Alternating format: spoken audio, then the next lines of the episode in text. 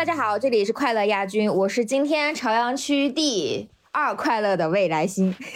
那我是今天洛阳市第一开心的蝈蝈吧？为什么我这么开心？因为我觉得中国电影，哎呀，就今年这个观影体验比我想象的要好太多了，嗯，我很满足。来，叉叉，呃，那我就是山西省晋中市第一快乐的叉叉，因为我刚刚看完《热辣滚烫》啊。好的，那这期呢，我们要聊春节档了，大家也很期待我们聊这个节目。然后为了就是聊这期节目，我们在初一、初二把最近的几部片子都尽量去看了。然后我们这期会大量的剧透，大家可能如果介意的话，可以先规避一下，看完了再来听我们。然后我们会聊到五部片子，也就是《热辣滚烫》《飞驰人生》呃《第二十条》《红毯先生》和《摇太阳》。好的，那在正片开始前呢，我们也要先感谢本期节目的冠名品牌 P M P M PMPM。是一家新锐的国产护肤品牌。过去一年呢，就是我其实也跟大家说过，我有换一下工作赛道，呃，就是除了娱乐内容之外，还会做一些品牌营销相关的报道。我就对这个崛起很快的美容品牌有一定的了解。PMPM 的名字呢，它源自法语 Polar Mond，Polar Mond，它翻译成中文是去往世界、探索世界的意思。这个品牌的 logo 其实也挺有设计感，是一个飞机窗的造型。呃，很有记忆点，也挺符合他翻译的这个看世界的含义。这两年呢，国牌的美妆其实进步速度很快，背后也是因为国产品牌研发实力的增强和投入的增加。他们呢，很多有一些成分上的独特壁垒，相比于国际大牌，他们也会更懂亚洲女性的需求。PMPM 也是这个品牌呢，有自主研发中心，去年还联合中国检科院。和德国 IUF 研究院开启了中国年轻女性肌肤状况研究，专注于解决中国女性的护肤需求。嗯，那感谢 PMPM 能够在春节赞助我们的这期节目。呃，因为放假了，所以目前呢是只有我收到了样品，也就是 PMPM 的那个呃王牌产品松露胶原瓶和松露胶原霜的一个组合套装。就我一开始看到这个名字的时候，我还在想，就这到底是什么意思呢？然后这几天我就自己用了一下，试用了之后我就知道了。呃，就是因为二十五岁以后嘛，我就是会觉得说皮肤状态的变化还是蛮明显的，尤其是过去几年，因为经常。在家，然后就是出门啊，什么都要戴口罩，所以就导致我本人对护肤这件事情呢也有一定的懈怠，加上就是年龄有一点增加嘛，所以脸部的胶原蛋白也是有一些流失的，皮肤摸起来就是没有以前那么光滑了。然后我这几天用了 PMPM 这个套装之后呢。有一个非常明显的感受，就是我早上一起来一摸这个脸，它整个皮肤就一下子变润变光滑了，而且我的鼻翼和眉间，就是因为我经常晚上有的时候会偷懒啊不护肤，然后且北方又很干嘛，所以就是嗯它有的时候会爆皮，然后我用了 PMPM 之后呢，它对爆皮其实有个非常明显的改善。另外就是我觉得最重要的点是什么呢？就是熬夜过后的那个暗沉，这也是我本人就是二十五岁以后一个最大的皮肤问题。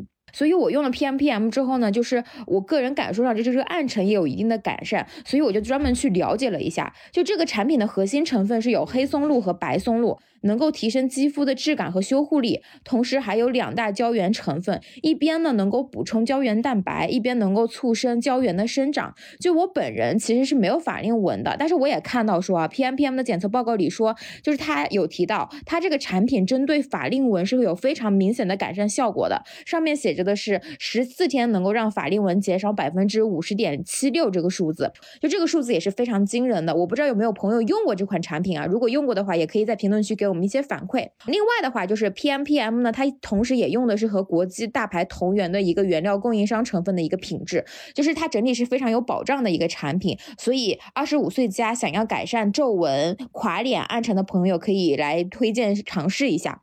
那我们现在也要再次感谢一下 PMPM 对本期节目的大力支持。那现在就让我们聊回春节档。那我们先各自来说说自己看了哪些片子以及整体感受吧。我们先从叉叉开始，怎么样？呃，我就是看了《红毯先生》《热辣滚烫》《飞驰人生二》和《第二十条》，我没有去看《摇啊摇》的原因是因为它的排片实在是太刁钻了，都是在一些我望尘莫及的时间段啊。果果呢？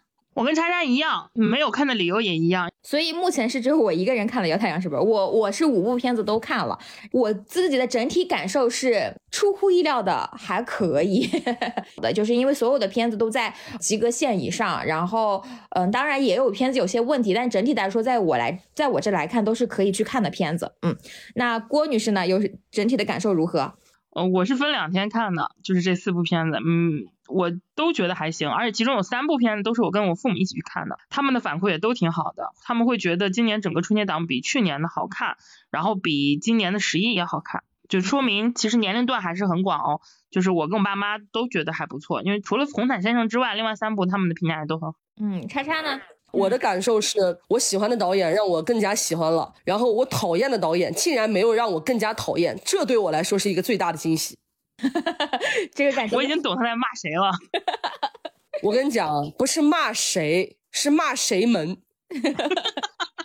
我记得我当时看完第二十条之后，我就在我们几个小群里发了一条话，我说我说明年的银龙奖我们可以暂时就是把那个张导逐出提名了，他还可以再再拍两年。那你这就是胡说八道呢！以我们张导拍电影的速度，你怎么知道人家今年不会再上第二部片的？好有道理，张导的效率 OK。就是因为我最近也看到网上有有一些讨论，就说感觉今年的片子还挺多元的，然后但是不知道哪一部是最合家欢的。你们呃整体感受上也觉得今年的片子有，比如说自己觉得说在合家欢这个类型上有一些变得更丰富，或者说你们有更推荐的吗？我说实话，我没想到的是啊，就是其实我觉得如果想要笑点比较密集，比较适合带父母去看第二十条是真的，就这是一个格外出乎意料的，但的确如此。就是第二十条是它的爆笑的频次和笑料其实是最合家欢的，其他的话可能热辣滚烫会有一些，但是不多啊。飞驰人生是笑点相对最低的，它不太算个喜剧啊。我觉得飞驰人生还挺好笑的。那叉叉呢？那我肯定是最推荐张艺谋老师的《第二条》是合家欢啊啊！因为你的问题是合家欢啊，你懂什么叫合家欢吗？中国人眼里的合家欢是什么？我们张艺谋老师吃的透透的，OK？这里面每一个演员他精准的挑选，他就是谋着合家欢去的，好吧？这个事情还有个很好笑的点啊，就是我我我跟我爸妈那天初一上午刚看了那个热辣滚烫，下午又去看了第二十条。我妈瑞平说，怎么雷佳音从上午尿到下午，把我笑的。我跟你说，最妙的就是张艺谋老师合家欢的魔力。我带着我妈去看热辣滚烫，我妈没认出来那是雷佳音，但在二十条里她知道那是。但我爸就不一样，我爸把二十条里的雷佳音认成了沈腾，他可能觉得跟马丽在一起就应该是沈腾吧？这说明什么？这说明马丽真的才是沈腾最好的医美。我跟你讲，马丽在谁身边，那个男的都变得有魅力且有演技了，真的。我们先说一个我们自己看下来的排序好不好？因为我跟叉叉就这四部，我们排一下，然后未来先多加一个姚太阳。啊，我可以把姚太爷直接放最后，很好，说明他排片少是有原因的，是吗？那叉叉你先来吧，你的排序是？我的排序第一个是热辣滚烫，然后是飞驰人生二，然后飞驰人生二呢大于等于第二十条，嗯，然后其次就是红毯先生。哦，我们这个是纯个人喜爱啊，我们不是推荐给大家的。呃，那我本人的话就是第一也是热辣滚烫，第二是飞驰人生，以及来心，我这个时候就要批评你了。呃，是飞驰人生二啊，好的，飞驰。人生二的含金量吗？你懂吗？你知道韩寒老师有多在乎这个二吗？你要知道他的豆瓣评分可比一高了一分呢。你知道这对韩寒来说意味着什么？意味着他超越了过去的自己。我希望你 未来提到二的时候，你未来提到二的时候，我希望你把这个二给我焊死在人生后面，好吧？好的。然后就是在我这第三并列的是红毯先生和第二十条，红毯先生要好于第二十条吧。然后最后是姚太阳，我跟你们还挺不一样的，我 我说出来好多人要骂我了。我的第一名是飞驰人生二，就纯个人喜爱啊。然后第二名是红毯先生，第三名是热辣滚烫，第四名是第二十条，都是大于号。呃，我们已经讲完自己的观影推荐了，我们先放一下我们自己的这个审美趣味，好不好？除了我们自己喜欢的，我们先说，如果不是为了录播课，我们自己会选什么看？我肯定会看《热辣滚烫》，也会看《飞驰人生》。哦，《红毯先生》我应该也会看，因为我会看宁浩的每一部片子。对，三部。叉叉呢？呃，如果不是为了录节目，我说实话，这五部片子我会都看，因为我是国产电影爱好者，以及我是电影院观影爱好者。我的话，可能我会看《飞驰人生》《红毯先生》。热辣滚烫会稍微观望一下，嗯，我绝对不会去看第二十条，就是如果不是录节目的话，我曾经发过誓，我这辈子不会再给张导花一分钱电影票了，但是我这次食言了，对，甚至我带着我爸妈一起去看了，嗨，我也是，如果不是为了录节目，我是不会看第二十条的。主要是有一部电影对我伤害太大了，大家都知道我说的哪部。你们怎么能这样呢？啊，你们愧对自己银龙奖评审吧！我们年末 张导这么大的导演，他的作品你们不看啊？年末你们怎么评银龙奖？你们对张导的认知只能是在手机或者是 iPad 电脑上用视频平台来看他的电影吗？已经够了，已经够了。我对同为银龙奖评审的你们略微有些失望，但好在。还有我坚守我们这个评奖的公正性，但是我很幸运的是，我有一些朋友送给了我第二十条免费的那种兑换码，所以我没有花钱。我们就挨个聊节目吧，聊那个片子吧。从我和叉叉都投了的那个第一名《热辣滚烫》开始，怎么样？哎呀，我们能不能把这么好作品往后压轴啊？我不想让我在聊《热辣滚烫》激情输出以后，对待对待其他电影我就当之又当。我们先把那些当之又当的，我不想先聊热辣滚烫，先把那些拿。怎么有的人对自己喜欢的片子就很好，然后不喜欢就当之又当？那你当之又当的片子，说不定让我嗨之又嗨呢。先聊你嗨之又嗨的怎么样？好吧，当了之后你就聊不出来了，你知道吧？你别管我的能力，大家有目共睹，好吧？你把热浪滚烫给我放在什么刁钻的位置，我都可以无尽的输出。既然我们先讲豆瓣评分八点一的《飞驰人生二》。对，既然蝈蝈嗨就有嗨，我们就让蝈蝈嗨一下吧。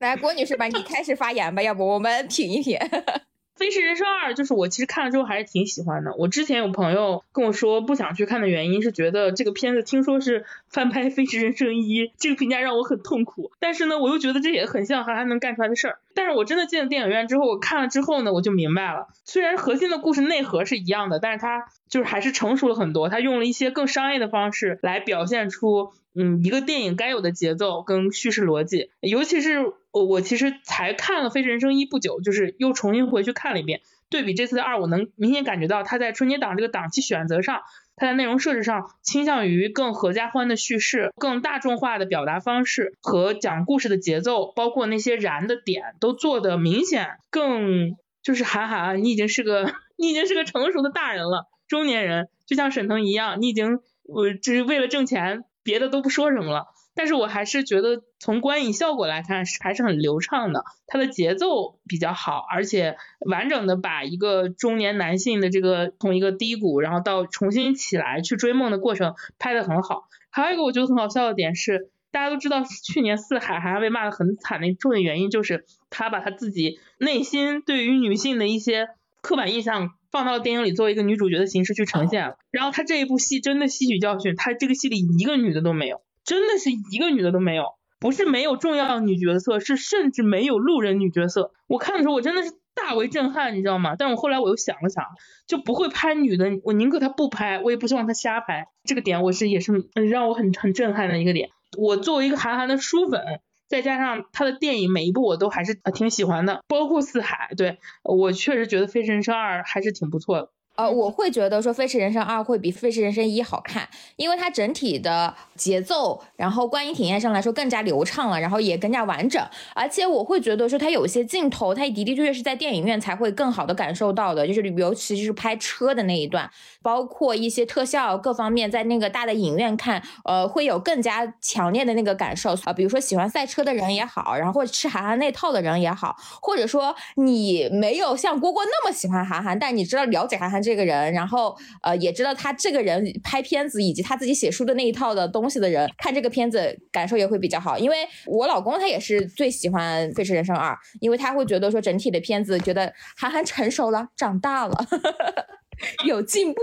这一点我可以补充一下，就是如果你拿二和一对比，我就举一个呃很很基础的例子，就是你会发现他删掉了很多情节，是韩寒一些非常有自我表达，就是一些玩他自己的梗和很强赛车专业性的。东西的呈现，比如说一里面其实是有很多大量的赛车的专业数据镜头，然后包括他去拍同样的赛车片段的时候，他会有大量的画外音跟铺陈去给你介绍这些赛事的基础信息，跟去做一些罗列和陈释。同时有一幕镜头，如果有一对一有印象的朋友应该还记得，就是他们那个他们那个修车的那个小伙伴去算你改一辆车要多少钱的时候，他有一个很长的一个，他在那边念叨所有修车的零部件，然后从头念到尾，然后算出一个预算的数字。那个镜头我看的时候就觉得那是非常赛车化的表达，但他其实对于不懂赛车的人来说可能会觉得有点哎奇怪。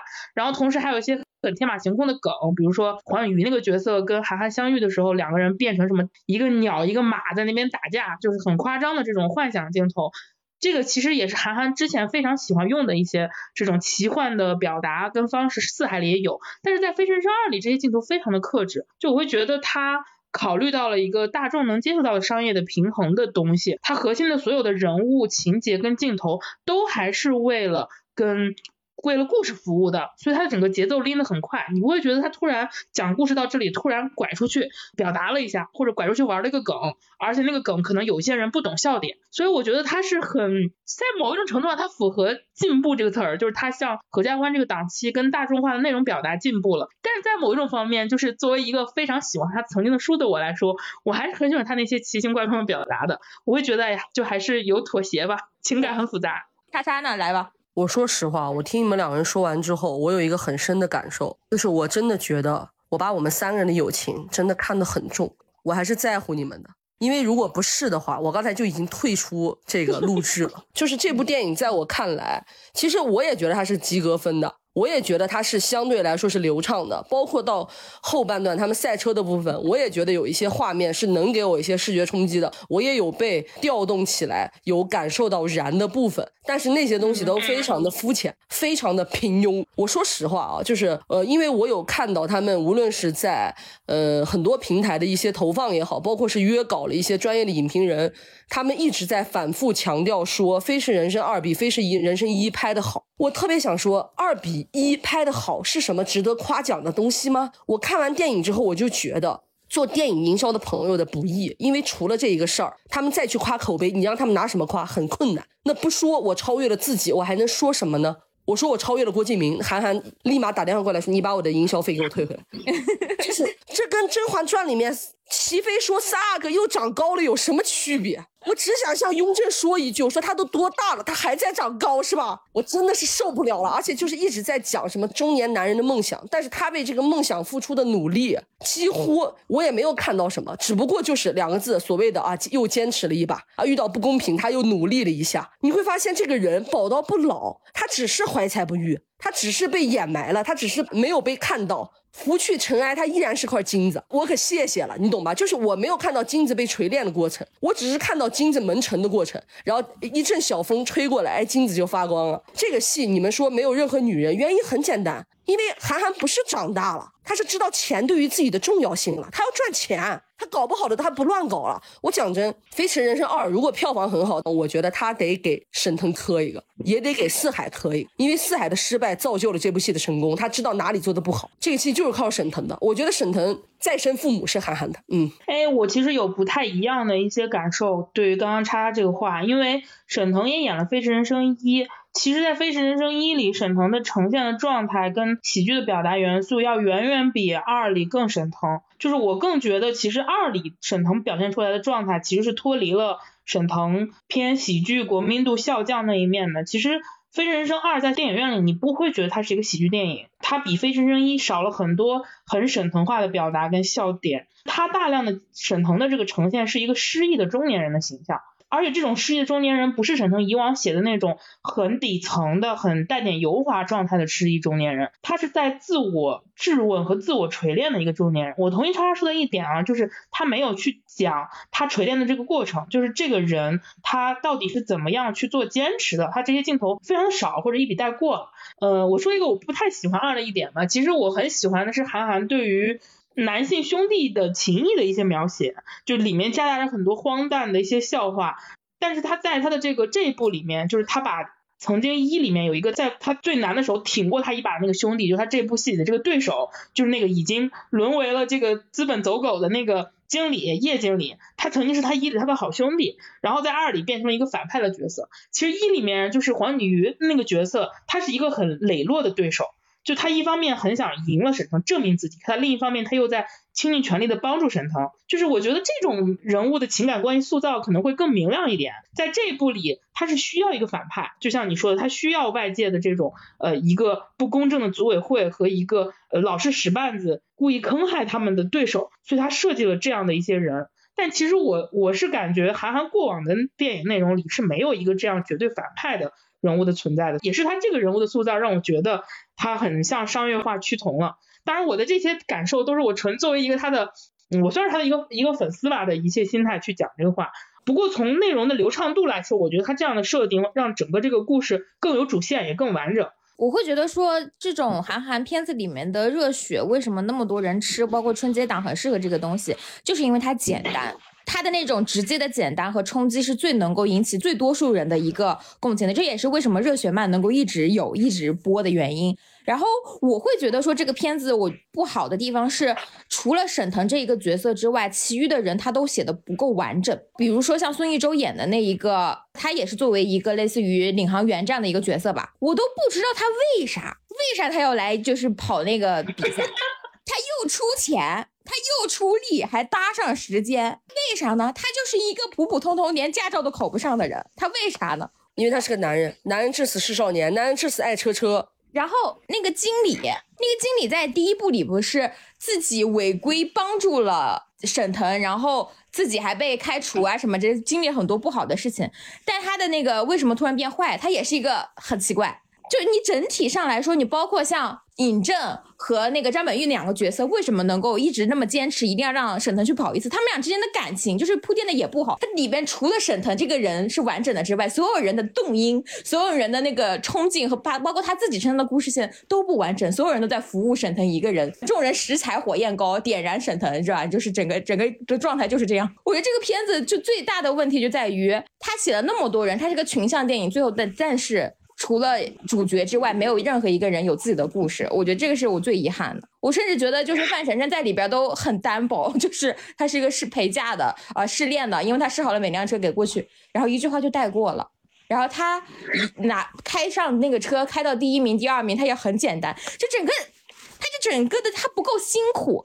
他为什么就是沈腾的这个热血是能够让我觉得成立？因为他前面的确够失意，他从一个。五冠王，然后跌落，然后不被承认。唯一承认的人是谁？是他的曾经的一个对手。然后制度也表示的不在乎，他的清白也没有人在乎。只有一个黄景瑜是承认他的，就他的那个失忆是 OK 的。但是你像像范丞丞他都没有，就是他包括他爸的那个厂子也倒闭啊，自己也怎么怎么着，就是我不知道是因为范丞丞演的太差还怎么着，这让我觉得这个人也不过如此吧，好像也开不上这个车，跑不了这个比赛，对他也无所谓，反正也是个富二代、成二代嘛。对，这就是我觉得比较遗憾的地方。我觉得完全不遗憾，因为什么叫遗憾？遗憾是他本可以做到，他没做到。韩寒就做不到，有什么好遗憾？我不太认可这个观点。我之前觉得他兄弟感情塑造的比较到位的是《乘风破浪》啊，但那一部其实当时很多人是觉得支线很冗杂，不知道他想要表达什么，希望他的主线更聚焦一些。这一点其实到《飞驰人生一》里，他其实就做了一些聚焦，所以在一里这些人的角色就很单薄。一里其实张本煜包括尹正那个角色出现的时候，就也没有讲。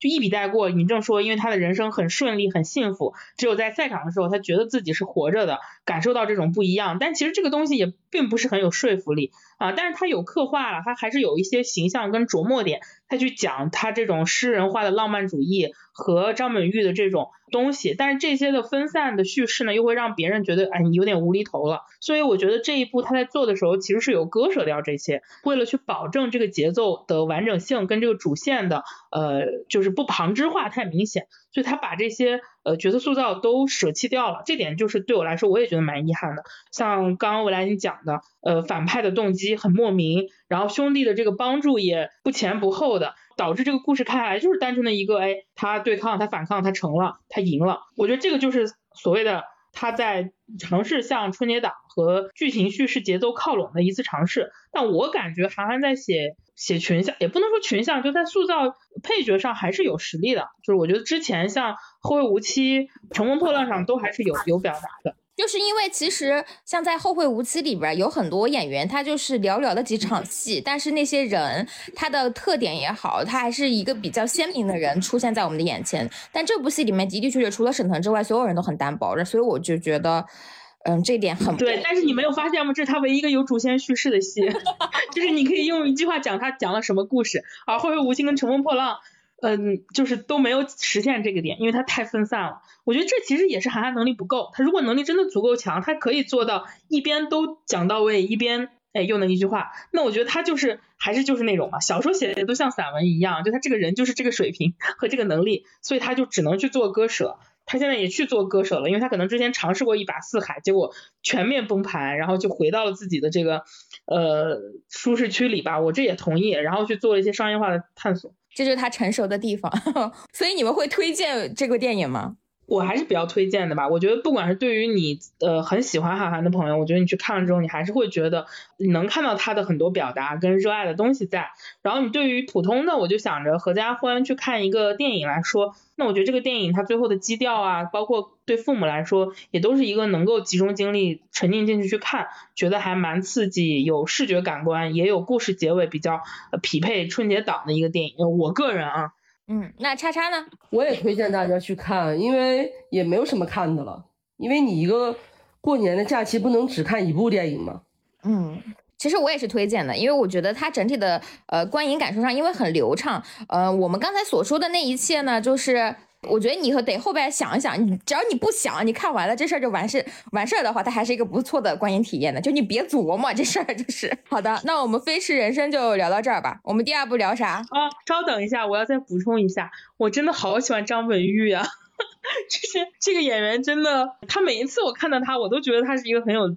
很有魅力的演员，就他在韩安的电影里，包括在嗯其他的电影里，我都觉得他他很有表达的感受。我真的是从很早的时候就开始看《万和天宜》的时候看他出来的，然后一直看着他一步一步到这个大荧幕上，然后就是承担一些重要的或者不重要的戏份。我觉得他的演技还是很到位的，而且他这个人人格魅力也有加持吧。我觉得他对我来说，你夸他夸的这么的那个啥。我就觉得张本煜让在这部片子里面那一个背那个肌肉一出来，我就呃一下子这个这个男的他是一里面那个肌肉就很很牛啊，他就是一个很很块的一个人。那张脸看起来他就是瘦弱惊风，但是一脱哇呃可以，这是这部片子里面唯一一个我觉得我我可以的男人。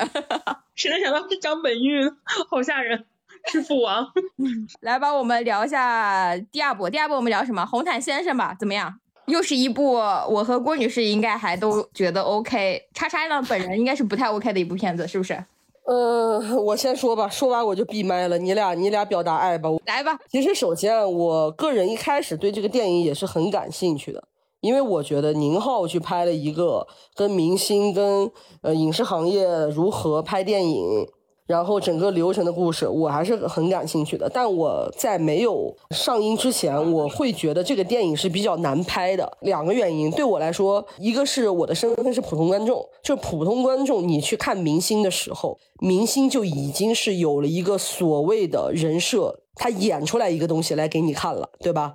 那在这个基础上，我们对于表面的明星的样子是有一个认知的。但是我们可能普通观众会因为一些真人秀，因为一些娱乐新闻，因为一些八卦新闻，因为一些有的没的的东西，会对这个所谓人设后面的明星有一个遐想的空间，有一个想象。那这是第二层的东西，那第三层就是明星真正是什么样子，也就是这个整个工业链路到底是什么样子，它有一个真实存在的一个流程。那我因为是做营销内容的一个工作人员，我确实参与过一部分电视剧这个流程上的事情，以及我也因为电视剧营销这个工作。接触过一些在国内很一线的导演、电影导演，因为他们也拍电视剧了，所以我看这个电影之前，我是觉得就光明星这三个层面的形象，对于观众来说，其实都未必是真实的，或者是未必是全面的。那他现在决定拿电影拍出来，电影明星和这个流程，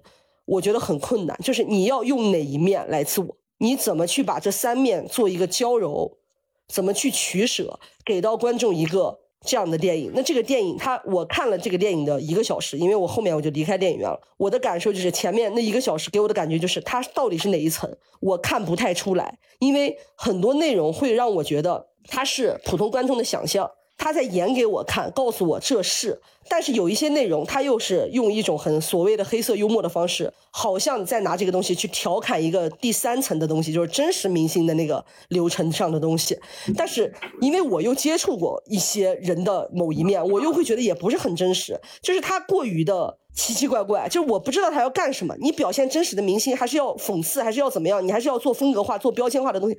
我整个就是觉得很乱，我不知道他要干什么。这是第一部分。第二部分就是我看这个电影，我真的觉得很无聊。因为我在前期的时候，我有看到网后面我出来了嘛，我有看到网上那些评价，说的什么所谓的黑色幽默，什么电影梗，资深影迷才懂的那些东西，盘点了。我看了一下哦，我也看出来了哦，是好笑的呀，啊，你说出来是要讽刺的呀。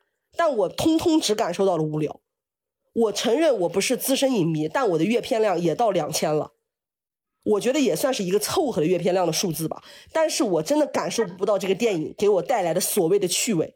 一个小时对我来说如坐针毡。我在电影院里，而且电影院里面有一个很妙的事情，就是我后面有一个。跟我年纪应该比我小一点的那种，然后是个年轻人，他带着他爸来看的。他爸大概在半个小时左右的时间，他爸就睡了，就叔叔就已经开始在电影院发出振聋发聩的鼾声，就他的鼾声如雷。这是我十几年、二十年的观影路程当中第一次遇到电影院如此不文明的观影行为，我没有出声制止，这是第一次，因为我觉得。我如果把叔叔叫醒了，不是他对不起我，是我对不起他。我觉得大年初一的晚上，叔叔该睡一个好觉。于是我选择了离开电影院。开说不说，在大年初二的下午，也就是我的电影院里，也是红毯先生这上也有一个同样的大叔，也发出了同样的雷鸣般的鼾声，导致于剧情进展的过程中，每次他那个鼾声一响，影院都会发出一些此起彼伏的笑声。你说巧了不是？我的那一场也有一个大叔，这么好睡的吗？这才是真正的黑色幽默。反正我就觉得我打扰他们是我对不住他们，所以我决定起身离开。当我离开电影院的时候。我呼吸到了自由的空气，就是《肖申克的救赎》男主出来什么样子，我当时出来就什么样子。我开心，我释放，我高声呼喊 “freedom”，然后我就打车回家了。我小富了，我。然后这个电影我觉得最妙的一个地方是，中间它不是有一段，有一个人，一个女生是地战的导演，然后要让刘德华去拍很多小短视频吗？嗯嗯。他当时对华仔。对我们刘伟驰老师说话的方式和态度，让我觉得这个电影的编剧和导演根本就没有见过什么叫真正的平台上的那种人去找这种大腕级的人拍，他们没见过，不可能是那样的态度。这点我也觉得不真实，嗯，不可能是那样的态度，真的很荒谬。呃，我看红毯先生呢，是因为我还蛮喜欢宁浩的，我很喜欢就是有自己的风格的嗯导演，但是我觉得红毯。红毯先生最荒谬的一件事情，它是一个荒诞喜剧。我觉得他只做到了荒，他没有诞，因为我觉得他整体没那么好笑，他甚至都没有飞驰人生让我觉得好笑。而且这个片子上来说的话，我会觉得说他的那个结尾也太不宁浩了吧，我就感觉这个。片子好像前半部分可能是呃宁浩跟呃刘德华两个人商量着拍的，可能宁浩还能做多一点主。到最后那个结尾，我感觉就刘德华自己直接上手了，就是他就直接上那个演那个电影里面那一段，就是刘伟驰一定要说聊父爱这件事情。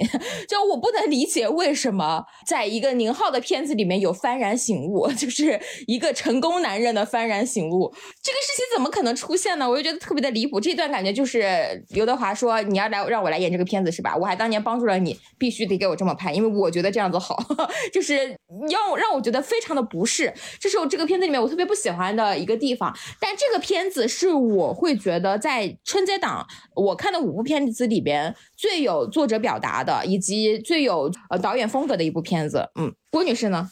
你说的结尾你不喜欢的点是在于他怎么你不喜欢了呢？我们有点没太明白。就是他那个结尾，后来不就是呃刘伟驰突然就是幡然醒悟了，然后要道歉，然后很坦诚，还让那个什么那个女孩去帮他发什么之类的，然后跟那个刮烂了车的那个车主嘛在那道歉，包括他自己想了想啊，包括嗯他的那个亲人关系啊，他的经纪人啊这一段，我会觉得说这一段他不荒诞了，他最后的这个解决方式非常像一个很普通的叙事电影。的一个落点，但我觉得宁浩如果拍他的一个荒诞电影，他最后不会这么落的。他最后他的前后气质差别太大了。哦，那我跟你理解还挺不一样的。我其实觉得这段也是荒诞的一环，因为他发现就是事实证明人跟人之间是真的无法沟通的，所以他最后尽管他那么坚持的要去做沟通，可是当他发现无效的时候，他最后还是把那个马给买回来了。我其实觉得他不是所谓的和解，而是他在尝试着跟这个当前的社会做一个接轨。因为最后我以为我的印象里的结尾其实是他骑上那个平衡车嘛，然后在那个房间里面在那样慢慢的转。因为他之前对于这种新鲜的所谓的科技化的东西，他是排斥的，他是不接受的，他是有一套自己很古板、很传统的一套认知的一个，他自认为自己很认真的人嘛。所以说他不能接受，不能接受。他到了结尾的时候，我觉得他不是真的接受了，他只是不得已的去做那个危机公关，去制造出新的热点来掩盖他过去的这个传闻，包括那个马也被他买回来了。其实我也不喜欢那个结尾，因为在我看来，刘德华他坐上那个平行车在那边转啊转，刘伟驰他转到结尾的时候，我觉得他没有摔，就是就跟我说的那个《飞驰人生二》里最后真的拿了第一名，我觉得应该是摔一下才好。就是他尝试去跟新世界拥抱或者去接轨，最后发现自己已经跟不上新世界了，就他已经被淘汰了。我觉得这个才会更像你说，他更荒诞一点。但是呃，就是整体的最后的那一段，我其实没有觉得他在和解，我觉得他的骨子里还是一个非常自我的人，就是刘伟驰。呃，我说一下我对这个片子感受，其实在我这里他蛮好看，他排到了第二名。我觉得他最大的问题就是他不应该在春节档上映。它是一个未来星刚刚讲的非常有自我表达的电影，就是。我觉得春节档不太需要导演做自我表达，除非你是一个有非常高超的自我表达技巧跟水平，呃，或者说你的自我表达能高度的跟合家欢、跟大众情感情绪有共鸣啊。我其实，在影中我觉得贾玲是做到这点，但是很明显宁浩不是，而且宁浩在这部片子里，其实我觉得他是舍弃了他过去的很多他很娴熟、很擅长的喜剧商业化的元素去做这个尝试的。嗯，而且这个片子，据我了解，本来的档期也根本不是春节档啊，它本来是今年下半年的一个片子，四季度的一个片子，不知道是什么原因啊，我就在想，是不是就跟电影中的一样，某一个资方一拍脑门，然后要求他在春节档上，所以就只能春节档上了呢？但这个片子春节档上，就注定它排片也不会 OK，票房也不会 OK。他其实之前有分享他的很多看法，我其实非常认可，就这个片子对于很多的非影迷受众，或者是说。不那么吃宁浩那套的人来说，我觉得就是一个很无趣的片子。我觉得这也是为什么我们三场就是有那么多人在那个打打呼噜啊，就是睡着了的原因。它就不是一个大众像合家欢的电影。但是我很喜欢这个片子在于什么？我是觉得里面有很多梗，我是真的觉得有被逗笑了。就是前半段，他到了中后段的时候，我是真的没有笑出来。但是他在前面的时候。就是，尤其是每次涉及到投资方出来的时候，我是真的觉得很好笑。那个融合了什么小米、理想等无数新能源汽车的投资方一上场讲那些话，还有他说你们搞电影的，就是你那个话一看就知道，这一定是宁浩把自己生活中跟品牌投资的一些东西放进来了。就是真的有很多现实生活中的投资人就是那个样子，他们就是觉得你搞什么电影啊，电影行业已经不行了，电影行业现在娱乐内容没得搞，没有前途。就是不要搞这些，搞别的，这个就是很典型的一波人的想法。这个工业不 OK 啊，它不是一个很好的商品化的东西。然后以及那个很好笑一个点啊，就是他们在那边很认真的说，我这个电影能入选这个入围电影节。然后那个资方在那边讲说，那肯定能入围。那现在电影行业这样，我给他基金会给他投了多少钱呢？就是我当时有真的有笑出来，就是很多这种点我是觉得蛮好笑的。而且，嗯，就是这个片子，我觉得我觉得刘德华演的很好，他作为一个。偶像在我们看来啊，是一个这么几十年如一日的完美偶像。他在这个电影里演的就是这么一个完美偶像。他同时又要去演那种呃我们理解中那种这些偶像背后不为人知那种被撕开的那一面。他跟他老婆什么隐婚又隐离，对小孩没有耐心，然后也对年轻的女孩对吧要去睡人家，同时又高度的对摄像头敏感，私下其实情绪也很不好，像一个壳子里的中药袋一样的人。我觉得这些细节表述出来的时候，他需要是。撕开他伪善，或者是也不能说伪善，撕开他完美那一面的。可是呢，刘伟驰这个骨子里他又非常自我克制的人，又把认真刻进骨子的人，他这个撕开又不可能是那种很酒肉、很赤裸裸的撕开，他需要有一些让你觉得这个人他还是有点不一样的东西在的。所以刘德华是把这种微妙的平衡拿捏的很好，嗯，而且嗯，他中间设计了很多情节，我觉得他表达很克制，包括他在。村子里面想要体验生活，结果人家说没有穷的人，我们都脱贫了，就是有很多这些点让我觉得很宁浩，我觉得他很符合我对宁浩的期待，甚至是宁浩做的更坚持自我表达的这个尝试。而且刘德华也是，我我我想不到除了刘德华还有谁能演这个片子，就我觉得只有刘德华这样一个在真实生活中拥有这么完美形象的人，才能去诠释红毯先生这样一个既要撕开又不撕开，因为我觉得他本质上他这个片子讲的并不是他营销的点，他这个营销的点让很多人觉得他讲的是一个影帝背后的真实的故事，看起来多光鲜，其实私下是多么的呃荒诞或者多么的丑恶的那一面。我觉得他如果这样拍，他其实是很有卖点的，因为大众其实都想。都有窥私的那一面，都想去看偶像怎么样，更别说刘德华，对吧？他去演，但是他没有这样拍啊。我觉得他不这么拍的原因就在于宁浩不想去拍一个二百零八万背后的人是什么样子的一个故事，他还是想去拍一个关于交流、沟通、表达的故事。就像那个导演刘伟驰一直说我想要拍父爱，但导演想拍的其实是沟通，他觉得人跟人的沟通是很难的。我就看这个电影，我也觉得核心的点就是人跟人的沟通是无效的，永远大家都是鸡同鸭讲，谁都不能理解谁。这也是我理解他们为什么会虚构了一段那个乙方拍桌子骂人，说你你凭什么这么干？他们那一刻代表的其实不是乙方，而是无数个网友，无数个无法沟通的人。我所以我看这个电影，感觉还是我还挺喜佩服宁浩的，他能在这个时间段去做这样一个表达的片子。我只是觉得这个电影唯一唯一的不好就是他选择在春节档这个。嗯，这个地方上，我觉得他应该走的是那种小众的去发酵做口碑的路线，它就不是一个大众向的片子，它是一个很电影节导向的口碑片。它放在春节档这个档期，它目前的这些口碑啊，包括排片，我觉得只能说这是选择注定的结果，但我个人还是蛮喜欢的。呃，为什么我会说觉得最后那段我不太能够接受？其实，呃，最重要的一个情节就是因为刘伟驰发了一段那个跟司机道歉的那段视频。就我觉得，呃，宁浩对于我来说最重要的一个地方是黑色幽默，他整体的最后的结尾一点都没有这方面的东西，尤其是那个，但是他不是妥协呀。我觉得刘伟驰发那个视频不是因为他妥协了，而是因为他意识到了沟通是无效，他必须把这件事儿解决了，他必须用一个更有爆点的东西来去接受这个结果。就像最后的结尾，其实这个也不是真的结尾，真的结尾其实是发了这个视频之后，他回到了家里，你发现他还是把那个马给买了，对吧？就是还是按照那个公关方案走，他并没有去真的去坚持，因为他不觉得他自己错了。我觉得他最后还是在选择。嗯，走出自己那一步，我觉得走出就是包括说你刚才所说的，他要接受新事物，他怎么着那一步，我觉得他整体上来说，最后就破坏了这个人物，这是我觉得不太 OK 的地方。因为最后的那一点，我觉得可能是因为他的那个道歉的那个形式和那段视频，他太符合刘德华作为一个标准艺人在人心中的形象了，以及他过往的。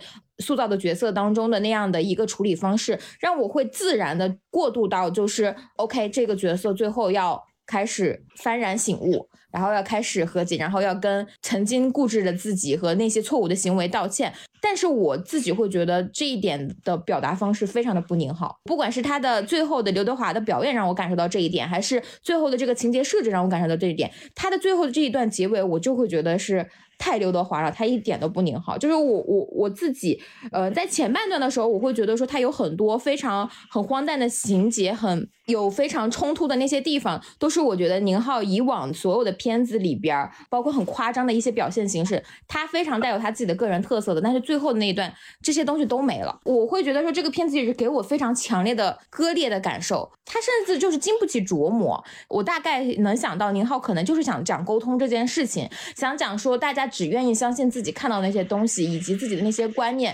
呃，不管这个艺人到底是怎么想的，或者自己的这个呃，你作为一个农民是怎么想的，其实没有人真正的关心。但是整体这个片子下来之后，我觉得这一个最后给我的理念是非常混沌的，它不像《疯狂的石头》，或者说让我觉得耐人寻味的。我会觉得这一个结局让我觉得不太 OK，这是我自己的个人感受啊。我不知道别的呃喜欢宁浩的，因为我其实宁浩的每一部片子我都会看他的那个。人物的那种极致的那种冲突，它是非常统一的。但是你像在这部片子里边，我会觉得刘伟驰是在最后没有做到这一点的。哦，那我可能跟你理解不太一样。我其实是觉得他摒弃掉了很多过去他商业化的一面，他还是他是更宁浩的一部片子。包括结尾，我其实是觉得很荒诞的。就是在我看来，如果他没有坚持道歉，他选择坚持自己，反而很可笑。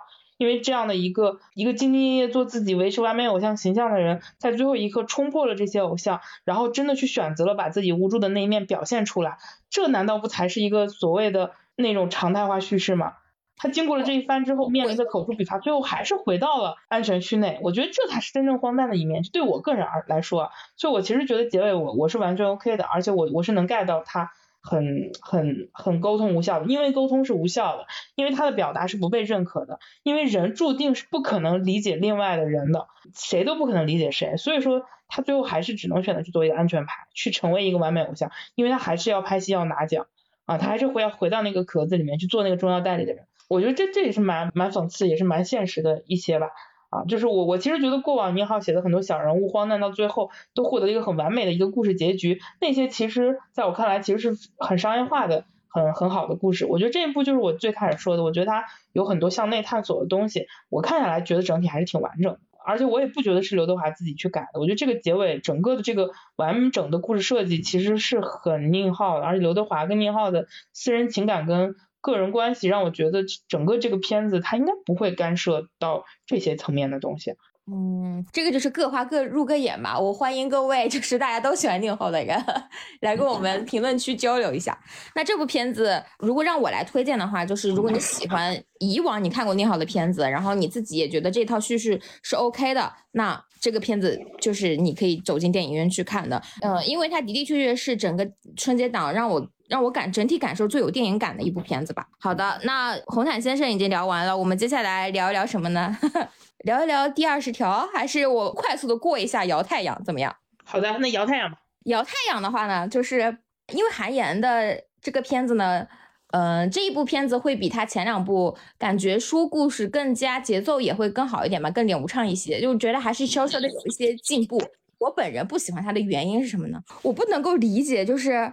为什么大过年的让我看一个恋爱片子？然后就因为我觉得他根本没有办法说把它作为一个就是医疗啊这方面的题材去聊，他的确是展现了一些病人的生活状态，但是核心他最后探讨的还是人和人的关系吧。所以在我这儿，它就是一部爱情电影。但我真的没有办法接受一个爱情电影的男主角他邋遢不刮胡子，然后喷口水，然后。挖鼻孔，就各种让我觉得 女的能看上他啥呀？然后最后还亲上了，就啊，我不，我不想在大过年的时候看到这些脏东西。我不知道你们能不能 get 到我的感受？我能 get 到，因为我之前刷到那个，嗯，这个电影的一些预告啊，还有一些剪辑的时候，我就看到里面彭昱畅是很脏乱差的那种感觉形象出现的嘛。然后我刷完那个视频，第二个视频就是大数据推给我。他在向往的生活当中，何炅跟在他屁股后头让他洗澡的视频 就是这一分钟，这个电影和彭昱畅本人，在我眼中他重合了。就我说实话，向往的生活那个视频到底是不是恶意剪辑，我也不清楚，因为我确实没有看每一集的向往的生活。但是何炅确实明明白白的在后面追着他，跟他说：“鹏鹏，我求求你，你去洗洗澡吧。”我也看过那个片段，救命啊！我跟你讲，我那一分钟我真的沉默了，而且我自己是觉得这个电影，就是我不知道是什么理由让韩延有胆量把他的电影放在大年初一这个档期，我不知道，I don't know。主要是这个阵容也很一般啊，你说要是对阵容也很一般，彭昱畅的国民度。那可是他自己参加综艺，遇到一个火锅店的服务员问：“你看没看过？快把我鹅带走。”服务员说没有的程度啊，就是他没有什么出圈的有国民度的作品。说实话了，他怎么敢？然后李根熙就更不用说了，就是两个人都没有在电影圈有任何的号召力。我就韩岩是对自己太自信了，是吗？就是他觉得靠自己一个人就可以打得过 贾玲、张艺谋和 沈腾，是吗？我不知道他怎么想的，还是说他就是对自己的内容如此自信？因为我觉得这个电影如果换一个档期，凭借着这个他曾经的作品的口碑，以及这个电影题材的特殊性等等，我认为他至少还是有五个亿票房打底的。我自己感受啊，但是我现在看了一下猫眼，它的票房没有超过两个亿，就是预测。我真的不知道哥在赌什么。我本人本来就不是很吃韩延那一套，虽然就是他的电影经常能够让我哭或怎么之类的，但我就不爱他整体电影的说说话方式。但是因为这部片子，我甚至都开始原谅一朵小红花了。我觉得就是易烊千玺的气泡音也不是不能接受。哦，你原来直接说话的人了吗？你怎么能这样呢？你学的真的很不像。那你来一段，你来一段，我不太会讲，我不太。我说你学的不像，不代表我学的像，好吧？我真的不会讲气泡音，我觉得这个讲这种气泡音很难，我很佩服他们，他们怎么能讲成那样呢？但是怎么发音能发出气泡音呢？就是一开始的时候，我不太能够理解，就是为什么呃小女孩会喜欢这种气泡音的男生。我看了这部戏，我觉得也不是不能接受啊，可以啊，起码易烊千玺他洗澡吧，他还刮胡子，他看起来干干净净的，他裤子起码易烊千玺洗澡澡。他还会，他还被他在小红花里还被大雨冲刷哦，所以应该是干净的。我很怕这个电影带个头，就让男的以为自己胡子拉碴，然后穿衣就是呃各种不整洁，然后喷口水、挖鼻屎。只要你对女的好，女的也会觉得 OK。不会的好吗？就真的求 求了，太劝退了。我现在脑海里突然想到一首歌曲，就让这大雨全都落下，落下。洗洗澡吧，彭昱畅，真的够了。我跟你讲，有的时候啊，他为什么不洗澡？在这个故事里，他不是只是得了一种绝症，那个绝症是不能洗澡吗？未来星只是说他看着脏，没有说人家真的不洗。他咱们说他调侃不洗澡，那是戏外综艺的事儿，你不要。我知道，我知道。我的意思是说，这个电影里他为什么会看这么脏呢？他又不是不能洗澡啊。他就是看起来很邋遢，我不知道是那个滤镜啊什么，因为可能是要呈现病人不太好的一个状态吧，就是比较虚弱怎么之类的。但他不是演过那个什么心愿吗？跟。跟那个魏大勋他们那个片儿里，我没觉得他很邋遢呀。就是《伟大的心愿》里面他还挺干净的，但是他这个片子里面就是挺脏，因为他不刮胡子。因为他为什么呢？我能够理解，就是因为他在这个片子里面是演一个特别不着四六的，然后一个傻不愣登的一个人。他这个人有点二，就是在这个片子里边有点像个我们全身成平时说的傻缺。就是当然李根熙在片子里面也是这么说他的，但我会觉得说傻缺有干净的傻缺吧，就是也。我同意你说的傻缺，我脑海里能出现一堆人，但都对不上不洗澡这个概概念。他妈妈感觉就是一个，就是他他妈谁演的？他妈妈是徐帆演的，他妈妈还帮那个李根熙洗澡呢，因为李根熙有段时间不太。他妈妈洗澡看起来老专业，为什么不教教自己的儿子洗澡呀？他不能教一教？我跟你讲，他因为他儿子不愿意洗，他逮不到他儿子。而且他儿子也大，没法让妈妈洗了，但他妈妈又痛恨他当着他儿子的面给李庚希洗澡，暗示他儿子你赶紧去洗澡吧你，我就是是这意思吗？阿姨阿姨的一些爱的转移，他阿姨有 KPI，就是她每天得洗个澡，而且而且就是那个彭昱畅的裤子他都提不好，他那裤子老垮着，我老觉得他半拉屁股要露出来了。我就整场，然后我想着李根熙要跟这样的男的谈恋爱，我就因为李根熙在里边看起来是一个很利落的人，很干净的人。你甚至用了“利落”这个词儿，就是他也不能说，因为他也不能说干净，他中间有一段因为手术的原因他没办法洗澡，但是就是而且他脸脸色因为尿毒症的原因，他看起来比较蜡黄，也不能说就是白白净净就这么一个词儿，但是他是看起来很利落，他就是吃药都会掐秒表的一个人，我不能接受这样的一个人能够爱就很合理啊，他的设定就是因为。彭昱畅不要洗澡，他可能就安排一个李庚希这样利落的女生，就可以纠正他的这个时时间观念。他在，我很好奇啊，那他两个人在一起之后，他还是这么邋遢吗？还是他就变干净了？这个就是我想说，他跟他在一起了，他们胡子也没刮。就是我，他最干净的时候，知道是什么时候吗？就是他去做手术。是什么时候？就是他去他。我以为他死掉的时候。没有，他没有死。这个片子他跟你说了，合家欢呀，大过年的。啊，没有播到死掉。嗯，懂了懂了。就是他。他最后他最干净的时候是什么呢？就是他要做手术，把头发给剃光了，把胡子也剃光了。就是因为他一做手术得光啰啰的进去，这是他最干净的时候。然后 啊，那肯定他也洗过澡了。我我知道了，他是知道自己臭，知道自己脏，命悬一线上手术台的，他不能脏到医生影响手术效果。然后天呐，而且他最后最后趁着婚礼也是感觉他就是趁着洗就是手术洗澡婚礼 也是光的，然后胡子也是剃了的。但是我是觉得他很匹配这个名儿，你看，因为洗完澡是需要晒晒太阳的，所以我们把太阳摇出来晒一晒。真的，我们一起摇太阳，A K A 我们一起上澡堂，还押韵呢。真的，我求求了。我我我先替这里我们刚刚的所有笑声辩解一下，我们不是觉得病人需要健康的完美的状态，我们不是针对这个，我们只是觉得既然这个病人要去跟一个美女谈恋爱，那我觉得他还是需要收拾一下，稍微拾掇拾掇，让我们跟观众你讲啊，我听未来星这么说，我就能理解为什么有些观众会说韩延在消费绝症患者了。就是把形象给做的过于那什么，是吗？会觉得因为易烊千玺至少是干净的呀，易烊千玺不也是？干净的。对啊这些脑癌吧，好像也是。为什么那你们要是再这么说下去，那只能真是彭昱畅他个人脏了。别我骂了，们的错，是我们的错，是我们先看短视频收到代入了。这个真的会收到彭昱畅个人的律师函。我个人认为，我们不是真的说彭昱畅不洗澡，在这里解释一下，我们只是觉得看起来像不洗澡，不是说他真的不洗。就是因为这个你别骂了，别骂了，男人很容易破防的，很容易破防的。我们这么说吧，我觉得，我觉得就这样吧。嗯，我觉得这个电影就这样吧。彭昱畅饰演的角色，他可能就是一个皮肤不均匀的人，好吧？然后未来星短暂给这个《上澡堂》这部电影收个尾，咱们过了，不能再聊，再聊我怕你，我怕你要上监狱了，好吧？好的，推荐吗？姚太阳就是怎么说呢？就是要是你闲得无聊的话，看也是能行，因为我觉得就是还是个六分电影，及格线嘛。好了，那我们接下来聊一聊精彩的第二十条吧。相信这部片子很多人有话要说的。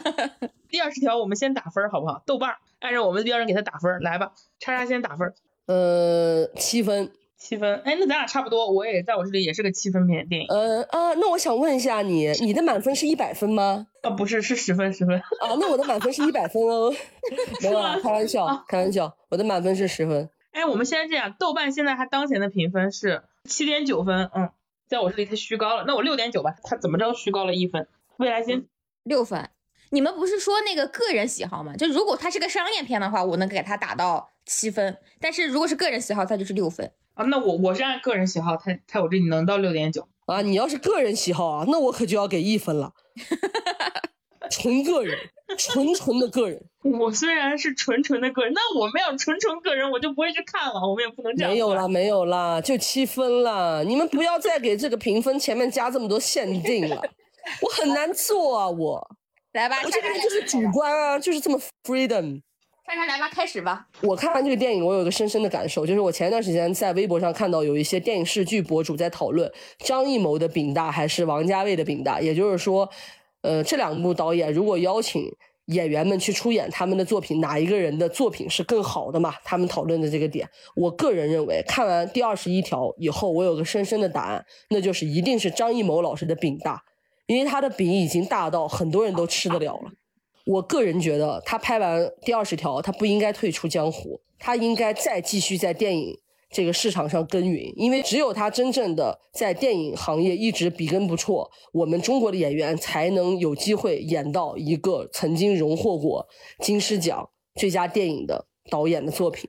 我深深的对他保持尊敬。就是早些年我们看《哈利波特》的观众都知道，J.K. 罗琳是只要求英国国籍的演员才有资格演哈利波特的，大家都会调侃啊，英国已经没有几个演员没有演哈利波特。我说实话，我们中国未尝没有自己的 J.K. 罗琳啊，他就是 A.K.A. J.K. 张艺谋，就是已经没有多少中国演员没有演过张艺谋老师的片子了。就是我看完整个第二十条，我觉得它就是一个非常的投机取巧的一个快餐式的小品电影。我看这个电影的时候，我就感觉特别像早些年我看 CCTV 六的那种自制电影一样。我同意。它这个电影很流畅，确实很流畅，然后也有笑点，然后也有燃点，也有泪点，整体来说是一个及格分上的东西。但你跟我讲说这是张艺谋拍的，我就会觉得，嗯，何苦动用这样的导演来导呢？他是在去年七月份开拍的，然后他支棱起来这么一个盘子。到今年二月份上映，这个拍摄的速度比很多中国国产剧上的都快，就是这个就是一个很典型的及格分的命题式作文。他甚至连演员选的，就说光说选角这件事儿，他都充满了很多他自己的小小聪明，对吧？他上来用了很多，比如说他自己都有在说啊，我很喜欢《狂飙》，我很喜欢《漫长的季节》，每一个剧都找来了六七个演员过来演，就是你会发现他的主演也非常的。精准的选到了有国民度的，并且也有一定演技的雷佳音和马丽。这里面所有的演员，在我看来都是有一定国民度，并且有演技的演员，非常像预制菜。就是张艺谋知道自己时间不多了，我说的不是他生命时间，我说他的拍摄时间。他知道自己的时间有限，他就是要搏春节档，然后我就拿过来一堆趁手的家伙事儿，我过来把这个电影给拍了。没错，我用的是家伙事儿这个词儿，就是其实这里面有一些演员，在我看来是倚天剑、屠龙刀，但是这帮演员也为了这部电影，他降维了。我不是武器了，我就是张导的家伙事儿，我就是张导的榔头、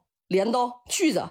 哥，你想把我往哪用，我配合你。只有张艺谋有这样的号召力，于是他找了这么一帮演员，然后把大家像预制菜一样，在大年初一 放到了全国观众的面前。你能说他们演的不好吗？我觉得不能，因为他们很多人的表现，在我看来已经是很不错了，而且流畅度，然后精彩的程度，各方面都首屈一指。在整个大年初一这一波春节档的电影当中，就是整个就是敷衍。我觉得我在山西，我都感觉到了张艺谋的算盘珠子崩到我脸上了，就是崩到我脸上了。就是而且除了演员这一趴，他的人设大家其实回想嘛，我就先不说不合理的部分啊，就是他现成的人设全部都是套路的，全部都是你可以想见的人设。那一对夫妻，男的。对外唯唯诺诺，或者是有一点小聪明，然后对内是一个畏惧老婆的这样一个老好人的形象，然后他还肾虚，还尿不出来，这样的男人不就是电视剧当中的黄磊扮演的方圆式的男人吗？非常熟练的一个人设，照搬到这里面。然后女性，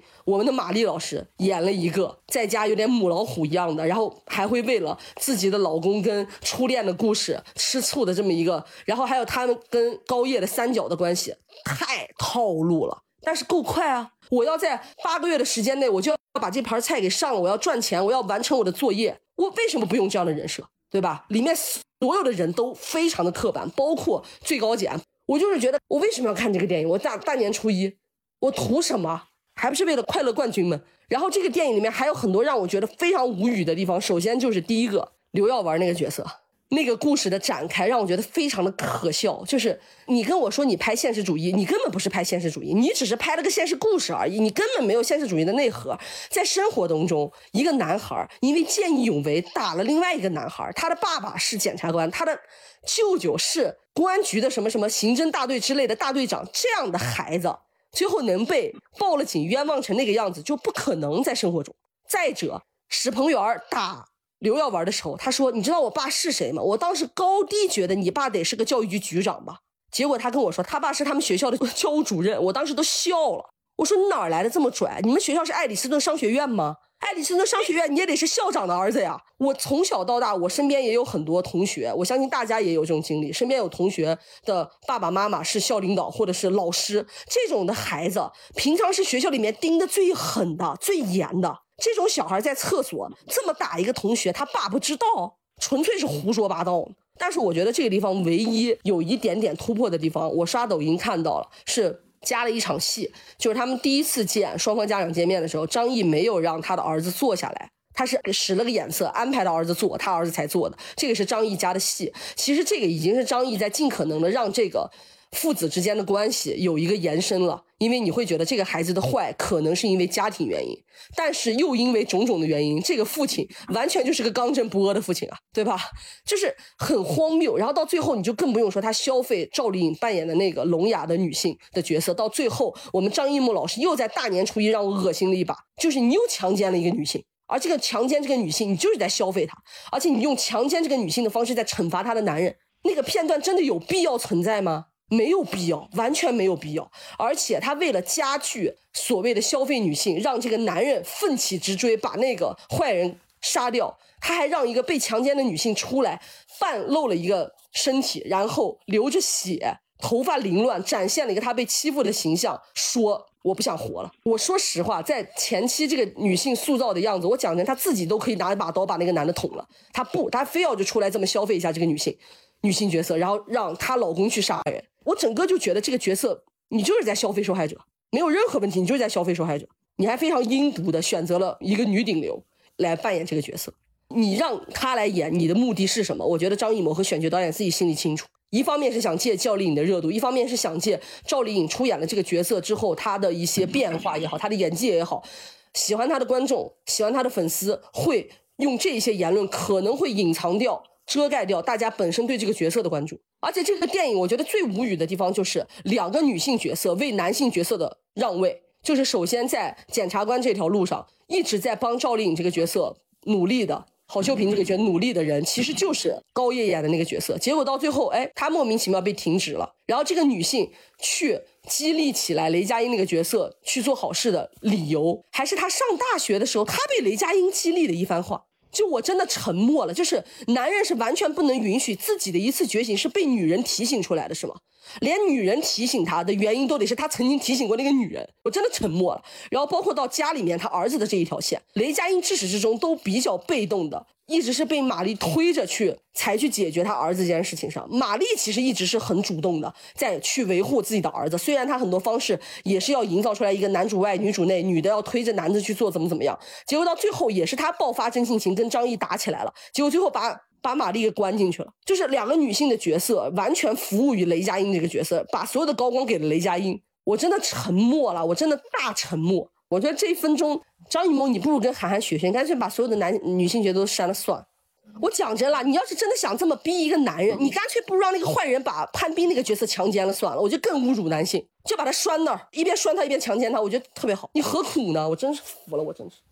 郭女士呢？我有两个地方不是，第一个跟他一样，就是这个女性强奸，因为其实，当然我我不知道这个大众清不清楚啊，就是我印象里啊，我也没有仔细在调查过，就是这个正当防卫这个案子改判的这个著名的案例，好像是一个昆山龙哥，也是就是抢拿刀，然后。跟恶人搏斗，然后杀死他，最后被判正当防卫，一八年的一个案子。但这个案子明明原型跟强奸没有任何关系。如果你要是说还有一个给我有类似感受涉及到强奸的案例，也不是强奸，那个应该是偏猥亵的性质，那个是其实是赐死乳母案。你如果把这里的人物关系对调成母子。对吧？你保留一些强奸的镜头，那我也能接受你这个原型。但是你都没有，你既调整成夫妻，然后又变成了一个妻子被强奸，然后老公如何如何这种设定，还不是一次，对吧？还后面的有描述，那就让我觉得这就是纯粹的导演审美跟趣味。到这点，我觉得啊从这儿能看出来张艺谋拍的了。我我这种感受让我非常的不适。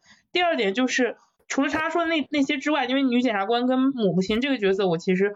都挺让我也他我的点他刚刚也讲，还有一个是最后一闪而过的一个女性人大代表，当时就是他在开公开听证会的时候，他有一个一直反驳他说，嗯，可是什么什么法条，可是就是我们大众都觉得如何如何的那个声音是一个女性在说那样的话，但是我坦诚说啊，一个女性作为一个人大代表的身份，她站在那个舞台上去反对雷佳音提出那个观点，我觉得是不合常理的，因为正常女性或者说。普遍的代表应该更多会带入到他这样做不 OK，然后这个犯人真的去做了这个恶行之后被捅死，他会天然的去同情的是赵丽颖那个角色那一方，可是他让这个女性的人大代表站出来去承担一个这么不讨喜的一个反驳的角色，所以在那一幕出现的时候，我也是很不爽。我说为什么要让一个女的出来一直在提反驳？当然同场也有男性在反驳他，但主要就是那个女性人大代表，她甚至都不是说一个什么专业的书记员呀，或者说法律啊律师，他就是一个人大代表的形象。代表女性出去反对雷佳音的那个，嗯，那点我也非常的不适。就在女性塑造上，就是这就是我最开始说的，我说我宁可你不要写，你也不要瞎写，就这点，他这一部戏里在这块依然让我很不爽。但是可能我对这个片子感觉还是稍微复杂一点。我很喜欢玛丽这个角色的塑造，就是这个妈妈这个人设。当然我我猜测肯定是有大量的是呃演员自己的一些创作，因为她跟雷佳音很明显很多吵架的镜头很生活化，我就很喜欢这样一个妈妈。就她尽管是一个传统的咱们能想象到的家庭妇女的人设，为了儿子辞了自己的工作，专门过来照顾他教育他。但是在很多细节上，呃，这个陈设上，我觉得玛丽还是演出了很有魅力的一个妈妈的一个女性的角色。她自己是勇敢的，然后呃，可能嗯，即使是很多很俗套的剧情设定啊，比如说关于什么小三儿吃醋啊这些子虚乌有的事情，但是她是一个高度有正义感、责任心的。她的善良是内心里的善良，她是一个极具有正义感的人，就是我从玛丽这个角色身上感知到的。她不像高叶那个人设是被。感染或者感动了，他就是一个在他们家里的正义代表，雷佳音很多时候怂了缩了的时候，他说我的儿子没错，他不应该道歉。就所以这个角色在我这里是有很很好的人物弧光的。只是说很多高光给到雷佳音，但我依然能从玛丽演的这个，她是个妈妈，她也是个正义的女性，同时她依然是一个怜惜弱小，就是对赵丽颖演的那个女性角色，呃，非常照顾的一个呃一个一个女性的同理心的人。所以其实我觉得玛丽这个角色我还是很喜欢。呃，以及我个人除了性别塑造这块儿，以及整个这个故事节奏在我这里很跳，还有就是刚刚已经说过的这个，它根本不像一个电影的拍摄手法，完全像个电视剧一样。之外，我还是有一些比较喜欢的点，所以他能在我这里能到六点九分，就是因为我觉得张艺谋的作用可能是，如果换个导演，他有一些台词就过不了审了。我觉得可能就是因为还是大导演有一定的话语权和光环，才能让很多我觉得是在质疑和追问的东西保留下来。比如说他中间有一些高光嘛，可能大家也有印象。他提出，他说那这个人他绝望，他对什么绝望？他是只是对坏人绝望，他其实对的是法律，对的是裁判绝望。那他这句话提出的时候，其实我脑海里不光想到的是简简单单的二十条这个案子，还有很多别的案子，就很多别的在我们认定范围里。的那些人，那些因为强奸、故意伤害，甚至是因为所谓的非法出版被判了很多很多的刑罚，每每引起大众探讨的事。我经常在微博上看到所有这项相关的现实事件的这种案例引发探讨的时候，大家都会争执说你凭什么这么判？它不公正、不正义。就会有很多学法的律师或者法学生出来讲啊，这样法条背后是有逻辑的，是怎么怎么地的。他们所解释的是这件事情有法可依，但这个电影其实喊出了一个东西，就是有法可依一定是正确的吗？就是人们心里最朴素的对于公平公正的判定，才应该是衡量这个法条是否需要补充完善、推动修改的一个东西。我其实很喜欢这个内核，因为这是这些年不断的有社会事件发生的时候，嗯，我我自己会感觉到很很疑惑和很困扰的问题。然后同时，他虽然他喊出的这个电影的这个故事，他解决了第二十条，但也有无数个案子，我们心中追求的公平公正是没有解决的，还是按照现有的法条去。判刑的啊，那我觉得这个其实背后的东西是值得是好的，是引人深思的啊，甚至可能只是在大佬的电影里才能保留下来。啊，所以我觉得这个是我觉得它好的一面。另外，我还想说一下，就是这个事的故事节奏，就我能感觉到叉叉刚刚说的偷懒的意味，就是他把那个镜头定机位往那一放，去拍大段的关于雷佳音跟玛丽吵架，雷佳音跟玛丽的这个家庭这条线，它起到了一个喜剧的作用，去缓冲整个这个案子的严重性、严肃性和春节期间可能这个事情过于沉重，所以他加了这样的喜剧。甚至这条线因为两个演员的配合完成的非常出彩，我在过程中也无数次的被逗。笑，甚至我思考了一下，我能理解刘耀文。我觉得在这个家庭里生活，他应该是一个很幸福的小孩。他的父母虽然天天这样斗嘴，但是一个我觉得还是一个相对健康的家庭状态。但是这就让这条线跟主线剧情非常的割裂。我觉得这其实是种偷懒的做法。他如果真的不偷懒的话，他应该想办法把它融合进去啊，或者是说他如何能真正的在严肃的部分也把喜剧的东西给弄上来，而不是强行开辟另一条喜剧叙事线来让它变成喜剧。我甚至都觉得他都不叫开辟了一条线，他完全就是块儿。对对，就是我甚至都觉得这个剧本不是一个人写的。就我觉得最割裂的地方其实是赵丽颖那个角色。他要跳楼之前，他们两个人不是刚知道他丢了孩子，然后去追他吗？嗯，他们之前还遇到了宋木子，你记得那段吧？对对对，我也记得那段，就是非常的扯淡那一段。对你，你那么互动了一段，后来过过了一会儿，没五分钟，哎，郝秀萍跳楼了。是的，他很多地方非常的跳跃，包括你说他们两口子吵架的戏，包括加上大舅哥在那个家里面吃饭的那一段，在车上的那一段。妈呀，那几场戏真的好长，好长，又臭又长。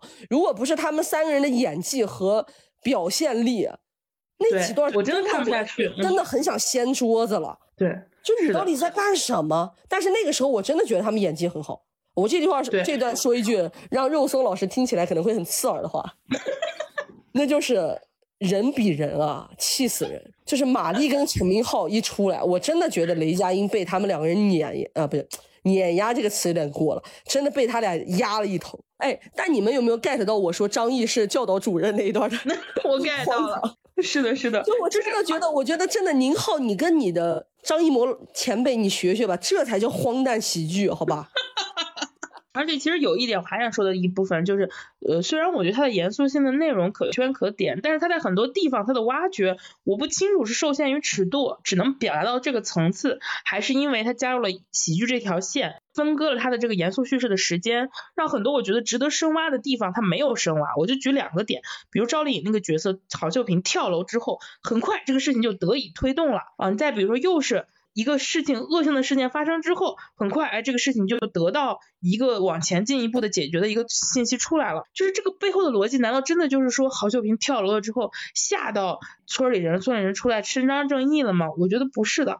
我觉得他这个事情是郝秀萍跳楼了之后，可能人死了，或者是出了大事情了，网络舆情闹大了，不停的挂热搜，真正的开始舆情倒逼法治了，层层施压下来了。所以这个事情必须去破了。其实这个背后是这样的一条生态链，但是他完全没有展开去讲这一块儿。这块儿其实也是当前的，我觉得法治社会里很好笑的一块儿，就是什么时候我必须去管，不用被这个规制啊、时间呀，甚至是地方恶势力限制。当我的民情舆情已经沸腾到我压不住的时候，这个其实是很现实这一面的，但他没有拍出来。嗯，这点还不如电视剧呢。我们说它像电视剧，因为我之前跟大家推荐过《底线》嘛，就靳东老师演的一部戏，那个戏里面其实是有这些呈现的，因为可能电视剧时长比较长，那这个戏里是完全没有。我是觉得这块的挖掘是有再深一步的可能性和空间的，但是很可惜吧，就是没有再展开。而且还有就是关于郝秀萍这个角色，嗯，因为她这个角色是赵丽颖演的嘛，所以我们无法判断。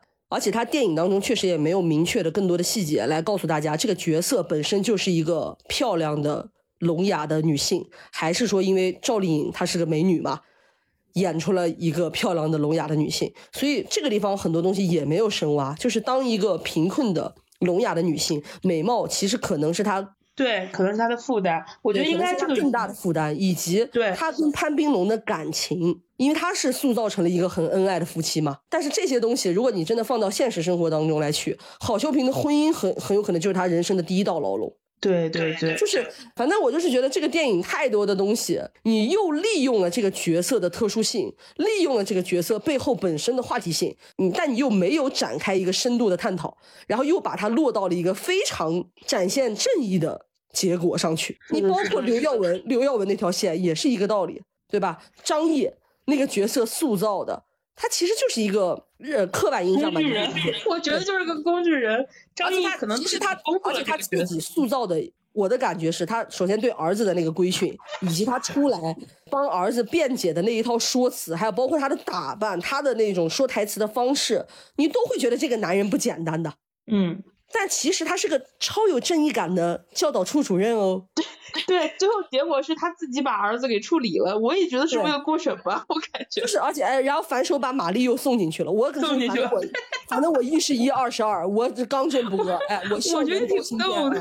然后我还想说一下，就是这个戏里面，我觉得演员是添大分的。我看了一些资料，就是像赵丽颖演的那个郝秀萍那个角色，聋哑的这个设定是赵丽颖要求加的。其实我觉得残疾加上。说不了话的这个人设，给他的表演本身，因为我们抛开这个女性角色，她这个剧情上设定的这些强奸这些戏码不说，给他的很多表演方式设置了一些魅力点，以及给这个故事的悲剧内核也增加了一些厚度。包括他的孩子也说不了，听不了，他没法跟人沟通。甚至是赵丽颖有那幕戏嘛，就她在她在天台上往下跳，就是我必须死，他往下跳那瞬间，我真的听到他跳下去那一瞬间。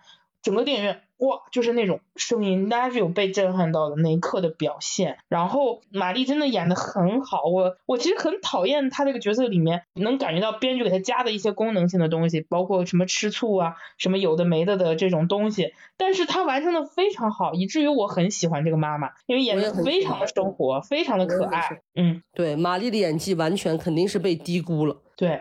就是他真的很可爱，就是可爱到你带入孩子，你会觉得呀，在这家庭长大的小孩很幸福，他们有一个这样好的妈妈。然后你甚至觉得雷佳音这个人设都因为他显得，嗯，就是就开玩笑，就是我爸一直觉得雷佳音是神童，觉得他们两个在一块儿，哎，不会上过春晚的，我爸是一直这么认为的。然后就是演的好像这个嗯，一个很怂啊，在我看来他是一个非常不合格的老公和父亲的角色，都显得哎很有魅力。但是我觉得这跟雷佳音自己的表演也有关系啊，因为我之前这个电影之前不就大家就说过吗？说雷佳音跟白客是两种人夫，他是那种什么拿两个酸那个蔫的葱回家的那个老公。那看了这个电影，真的完美印证这种感知，就是雷佳音真是没有让网友失望。然后完全是在舒适区。你包括其实像王骁那个角色，我也觉得他的设定让我觉得最后他揭秘这个男人经暗暗追了高叶有两年的时间，我也觉得非常的恶心，我也觉得非常的恶心，就是完全没有必要啊。对你前期对他的所谓的压制，对他所谓的一些针对，或者是所谓的一些保护，到最后原来是因为你喜欢他呀，喜欢他，而且是因为原来你所有的打压他。对你原来所有的让人讨厌的部分，原来只是因为你是一个笨拙的男人，在展展示你浪漫的爱，是吗？我跟你理解的不太一样，我理解的是这样的，我本来以为这个领导啊，他虽然嘴上老是张口闭口这个检查那个检查，就是领导说这个领导说，他嘴上老是听领导的话，然后看起来也是那种很油滑的一个老职场人，但是他对高叶这个角色还是挺保护的。虽然高叶是一个脾气很冲的一个女检察官，可是这个人并没有真的。针对他什么？他虽然老是说你别出头，别出头，可是他一直让高叶在查。我本来觉得这个男性可能还是一个相对来说嘴上如何如何，可是骨子里可能还是有正义感的人。结果到最后你告诉我，他的这个对高叶的这层保护是出于他喜欢他这样一个理由，这我就有点觉得就是他把这个人物在我心中的这个可能本原本可以更立体点的人抹杀掉了。就是我跟你的理解不太一样啊。但我的理解就是，我觉得他之前我不是说我说的一定对啊。嗯嗯，我只是觉得我的揣测的结果更加恶意，所以我觉得我的揣测可能更加正确。你是想的，我你把他们想的太好了，你懂我意思吧？懂你我觉得他们就是想用这个方式给这个男的洗白。我明白了，我明白。我我是这个意思，我倒不是说你想的，我只是觉得你太善良了，就是你那个想法。还有，但是我要重点夸一个人，蒋奇明老公蒋奇明，对对对。在这个标版的电影里，他演这个角色又非常的不值得一提，是的，很可爱。但是他真的非常可爱。有一幕就是他在他被约出来吃饭，他跟雷佳音在两个人在洗手间，他并没有什么台词，但是他那部演的非常的性感和暧昧，让这个人显得非常的高深莫测。结果呢，下一秒钟他他在那个跟张译一起吃饭的时候，雷佳音又进来，雷佳音进来之后不是被邀请进来，他本来以为是来道歉，自己的那个活儿稳了，结果没想到。一上来马丽不受控制，噼里啪啦一通，把那个张译那个角色骂的底儿朝天，你就能感觉到那个整个蒋奇明一种啊，我是我是个弟弟，我是谁，我在哪儿那种无无助跟慌乱，真的很可爱。就是他这个电影演的真的，他这个角色充满了拉扯，而且他出现的片段其实很少。他刚开始你会觉得他可能是个坏人。他是不是在帮这帮人怎么怎么样？但是后面他就又有说一些台词和一些内容，他其实就是想说，我其实也就是在维护我心中的法律。对，因为就算是我为嗯，对我为坏人辩护，我也是在保证坏人的合法权益。然后后面就是你说的很多其他的细节，你以为结果他又哎，就是真的就那么一点点戏，他真的给这个角色抓住了拉扯，很有魅力，做了很多拉扯和张力。我还想说一个角色的扮演者，就是范伟老师，就不愧是金马影帝。就是这个电影，其实因为一些众所周知的原因，大家都知道，这个戏所有的反派，他要么是混混，他要么是一个烈士的家属，说白了也是个平头百姓，要么就是一个学校的教导处主任。就你懂吧？就就到这儿了，这是坏人就就是刁民，好吧？就到这儿了。包括欺负杨浩宇的那个两个男的，也不就是两个混混嘛？对。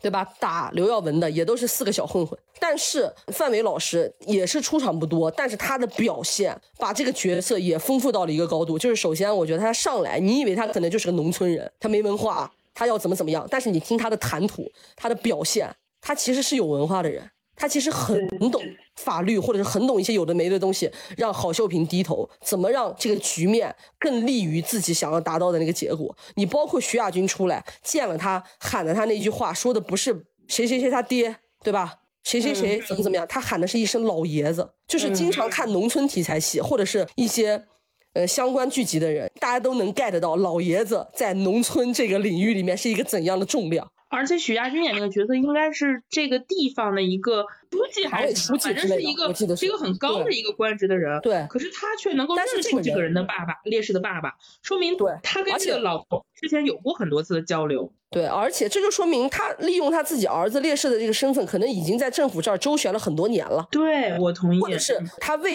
政府也管理他们这个村子，可能也出了很多力。这是一个桥梁式的人物，但是他穿的又是一个很农村的样子的一个服装，一个泥泥所谓的泥腿子的服装。所以你就会发现这个人很有厚度，他又能深入群众，但是又能对话高层。左手拿着自己儿子烈士的那个证书，右手能让郝秀萍签一个那样不公平的条约，就是这个角色也很妙。而且你会发现他的表现是粗鲁的，但是他的言谈是。有文化的，精准到位的，对，就是一个很很有深度的角色。你范伟老师也是演出来了，这就是我刚刚才很典型说的那种倚天见识的演员，在这儿被张艺谋当家伙事儿使。我我想补充一点啊，就是我觉得第二十条这个好的地方，其实就在于他选了一个非常讨巧的题材入手。他在这个呃现实大案的这个切入口里，他有无数的留白可以让大家去脑补。就像我们刚刚讲的，我们对于这个蒋新民这个角色的理解，对于范伟这个角色的理解，甚至像我们刚刚讲，对于这个法条改了的法条之外，还有无数个未改的法条的理解，其实都是超脱于这个电影之外的东西。但是因为他在现实生活里有太多可以参照的真实的案例，发生在你身边的故事，和我们普通人作为一个平头百姓所感知到的公平和不公平，导致我们的情绪在看这种类型的电影里，就是会被天然的带动起来。这也是电视剧性电影的优势啊。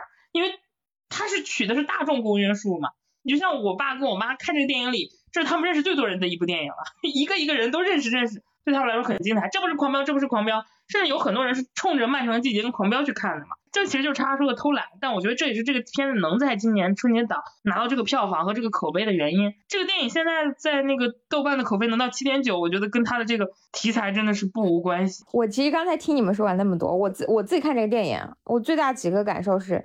第一点就是这个欠强，他老春节档搞这种片子，《满江红》啊，又是这个二十条啊什么之类的，就是定点了，每年就得来这么一波，还是咋了？发现这个来钱快是吗？我觉得不是，对我觉得这种片子明显不是为了挣钱，它的核心逻辑应该是一些任务表达。哎呀，反正不管他欠的是啥吧，就每年都来整这么一出。就我为什么说我这个电影我要给六分啊？这个六分就为了第一点就是，呃呃，郭郭说的那一场，就是高叶在那质问雷佳音的时候说说他们只是害怕恶霸嘛，他们到底害怕是啥？然后这一场戏在我这值两分。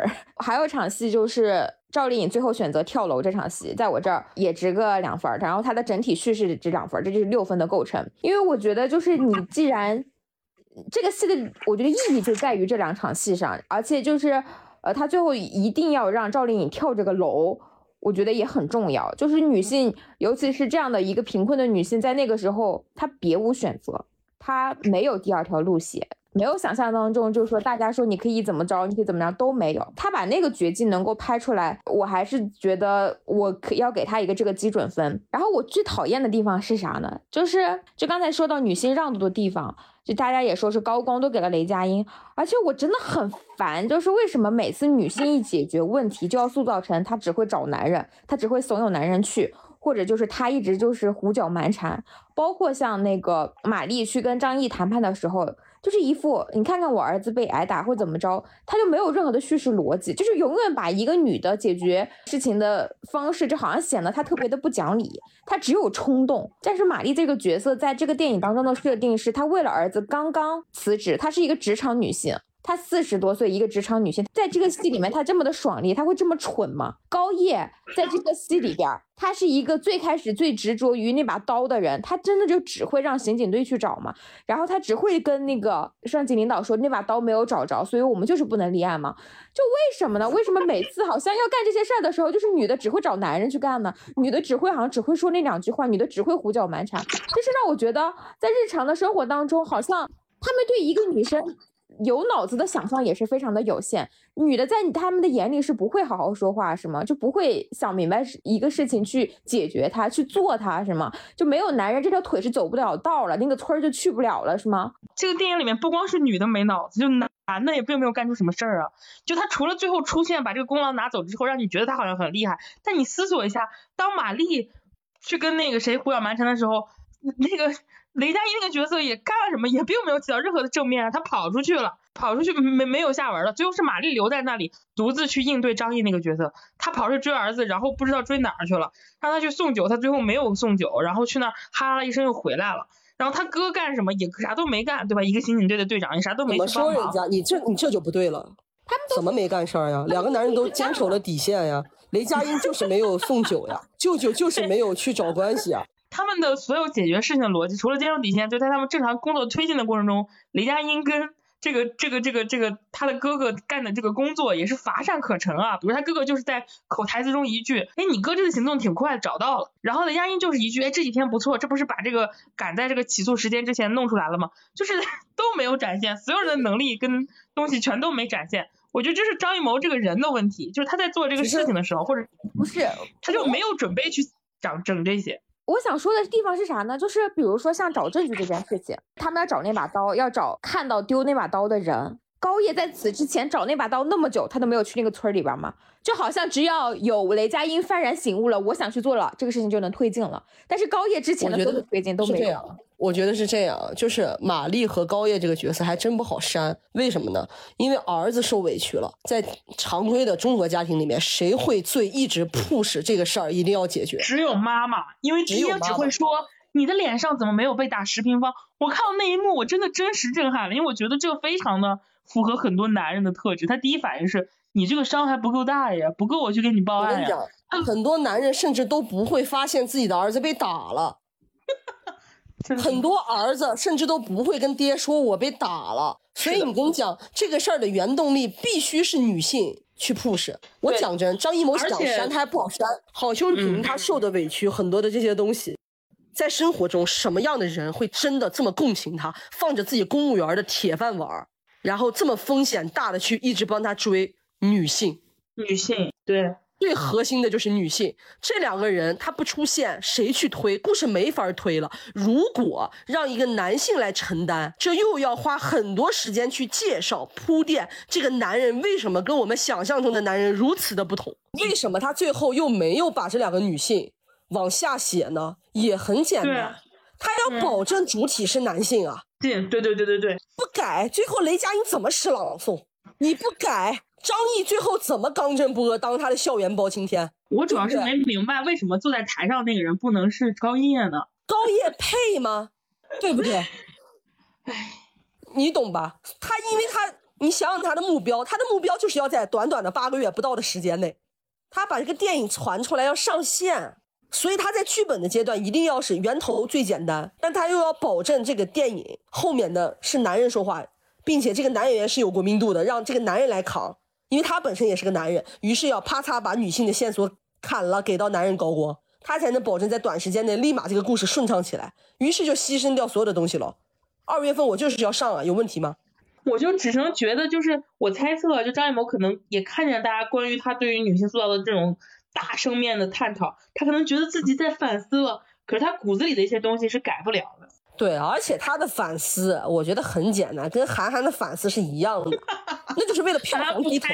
对，韩寒我不拍，我没本事嘛，我讲纯男人嘛，嗯，我为了票房我低头嘛。张艺谋也可以啊，只是那个困难更大嘛。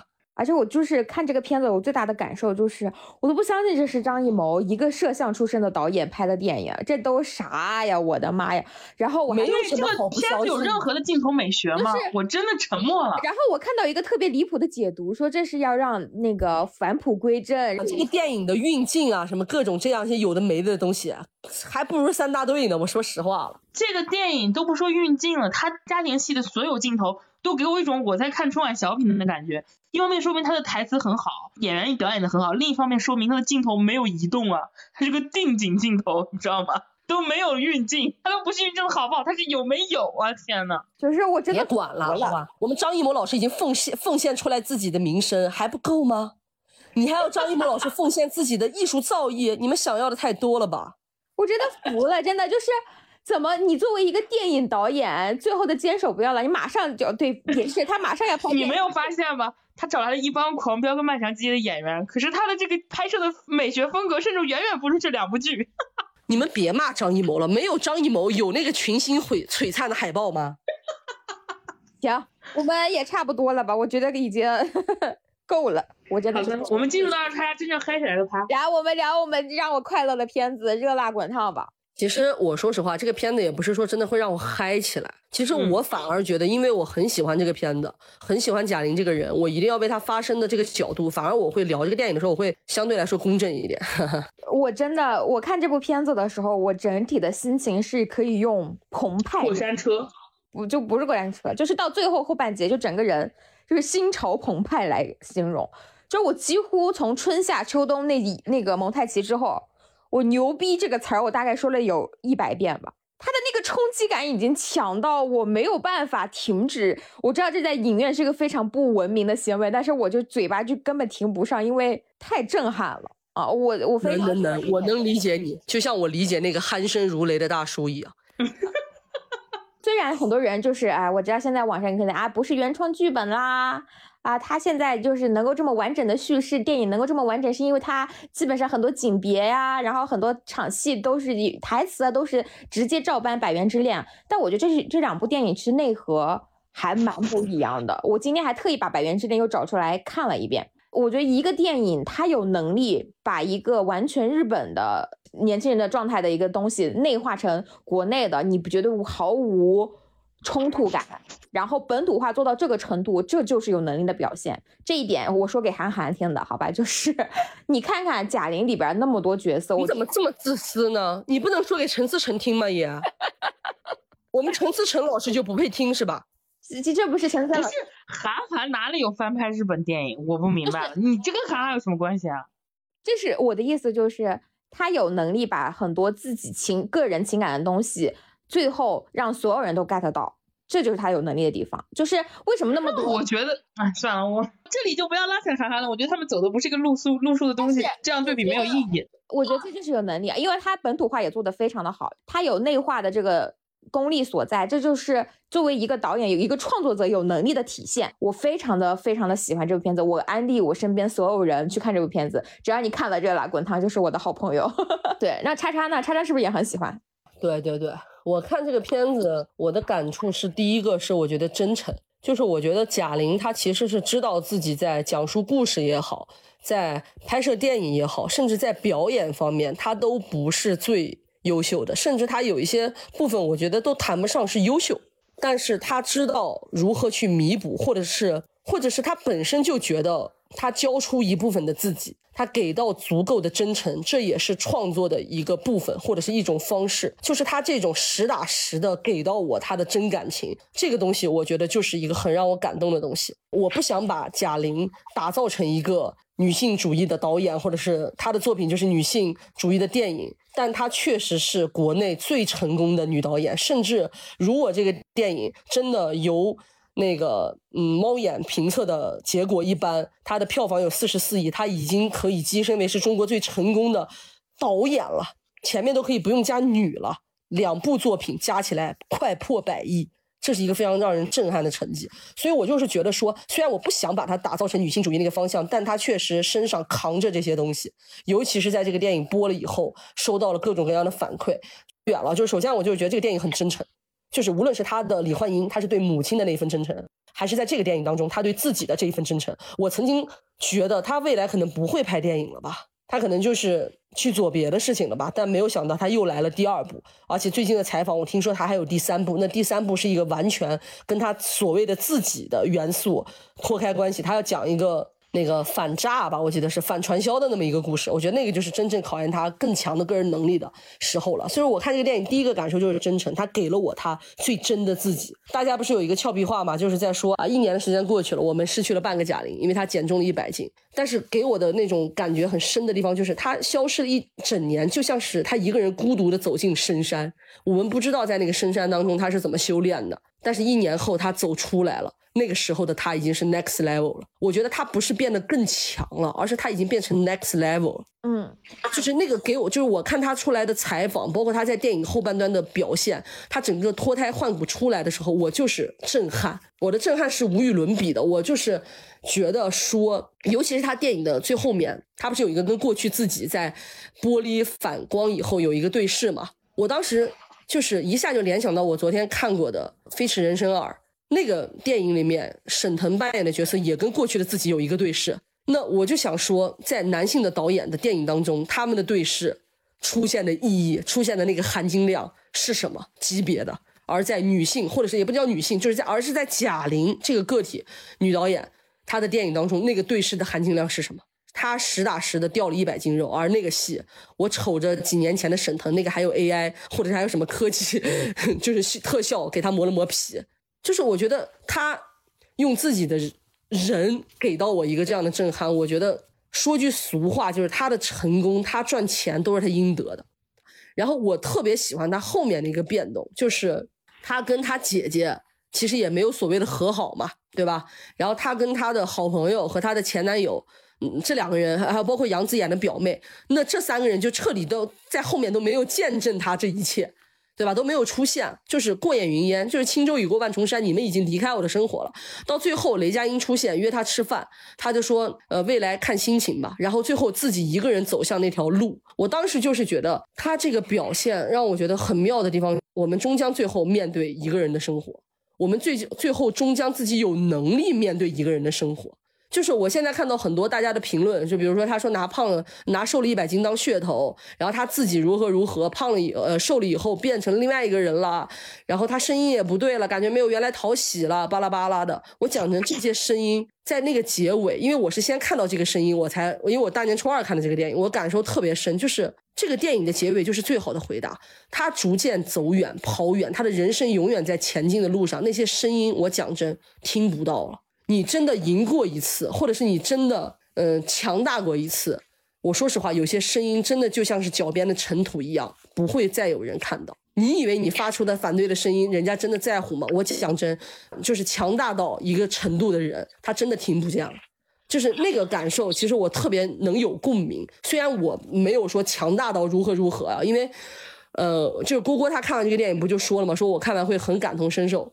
其实原因就是因为，呃，我也有过减肥这个事情，但我肯定没有他那么强强的一个执行力啊。我是大概在四个月左右，四五个月左右，我瘦了三十斤，并且我也戒烟了很多年呀。而且那个电影当中，乐言还抽烟。我想说，我跟你讲，中间好几个片段，我妈跟我讲说，这不是你吗？呃，尤其是到我三十二岁这个阶段，而且好像跟电影里面好像还差不多吧，好像也是三十多岁这个阶段。我特别能理解他在采访当中，贾玲说支持他的呃一个原因，就是这么努力的一个原因是他想要告诉观众他想表达什么，嗯，就是那一份真诚也特别感染我。就是我觉得我到三十二岁了，我其实平常很爱听一些鸡汤啊，或者是看一些相关的文章啊，心理类的书籍。我有的时候不是为了。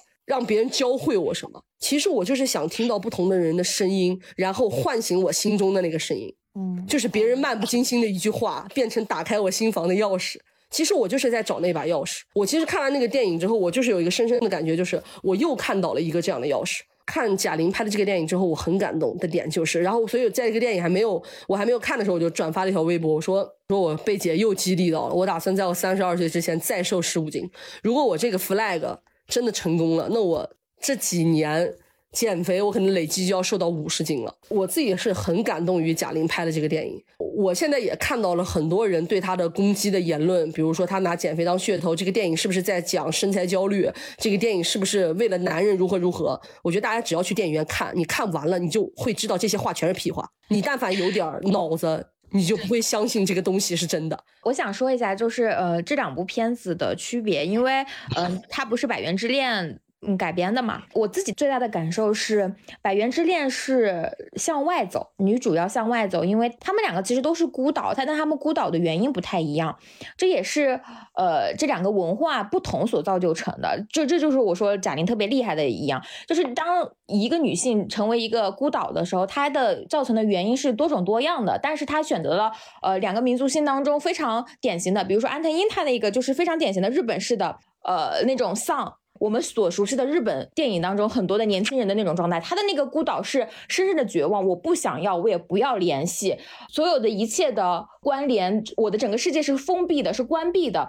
这里边可能是不是因为什么受到了各种伤害，但是你看贾玲不是，贾玲她也说了，她就是最开始工作的时候，她因为老相信别人，老帮助别人，因为中国人就是更加有联系性，然后更加的是一个群体性的动物，你更需要深入到社会当中，而你的不适应造成了。你最后不得不成为一个孤岛，这是他们两个人一开始的设置就是不一样的地方。呃，我为什么会觉得说像《百元之恋》他是走出去？为什么《百元之恋》他最后可以跟着那个男主走？是因为他最后可以执着的说我想赢，因为他想跟这个世界发生联系。他一开始的时候去打工的时候，他甚至都不会跟人主动交谈，他但是后来会开始跟自己暗恋的打拳击的男生去交谈，然后最后会发展成我开始跟我的同事交谈。拳击这件事情在对于呃安藤樱那个角色上来说的话，他其实本质上就是他跟这个世界发。生关系的一种方式，方式是什么？方式是我可以打你一下，我也可以拍拍你的肩膀。就是如果你对我是善意的，那我就拍拍你的肩膀走下去。所以男主最后给我释放了善意，我可以跟他说。哦，我就是想赢。那如果你在冒犯我，他的店长一直在那说说你就是不必须把那袋子东西得拆好了给他，用他的全世界要压他的时候，我就可以用拳头打回去。这里的拳击其实是安藤英这个角色跟这个世界发生联系的一种处理的方法。但是贾玲不是，贾玲的这个拳击，他其实是他对自己选择的一个坚守，他是往内看，他越来越看明白自己，然后。知道自己曾经的，不管是讨好型人格也好，然后过去的种种的算了和不计较也好，自己心中的委屈是如何的，我可能会用某种方式来和解，但是我现在也可以通过一系列的改变，把这一切都化解化解成一句看心情。所以说，其实拳击这一个运动，在这两部电影里面的诠释也是完全不一样的。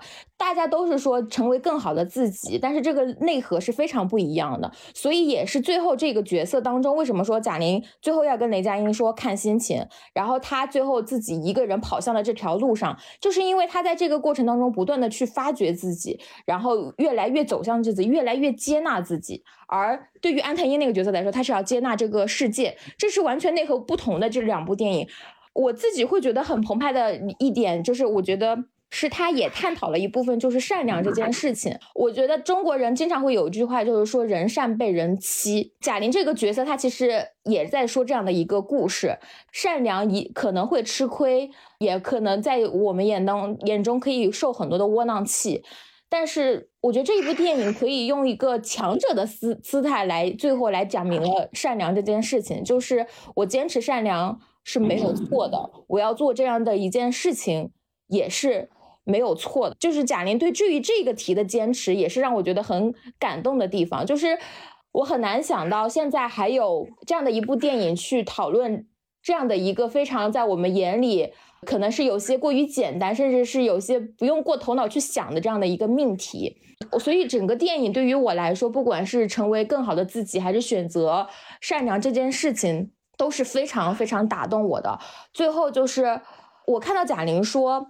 他拍这个电影的时候，他的采访里面有两段特别打动我。他说：“他说他不能够让自己的观众走进电影院看到的是一个特效大片，所以他减了一百斤，他选择去减肥这件事。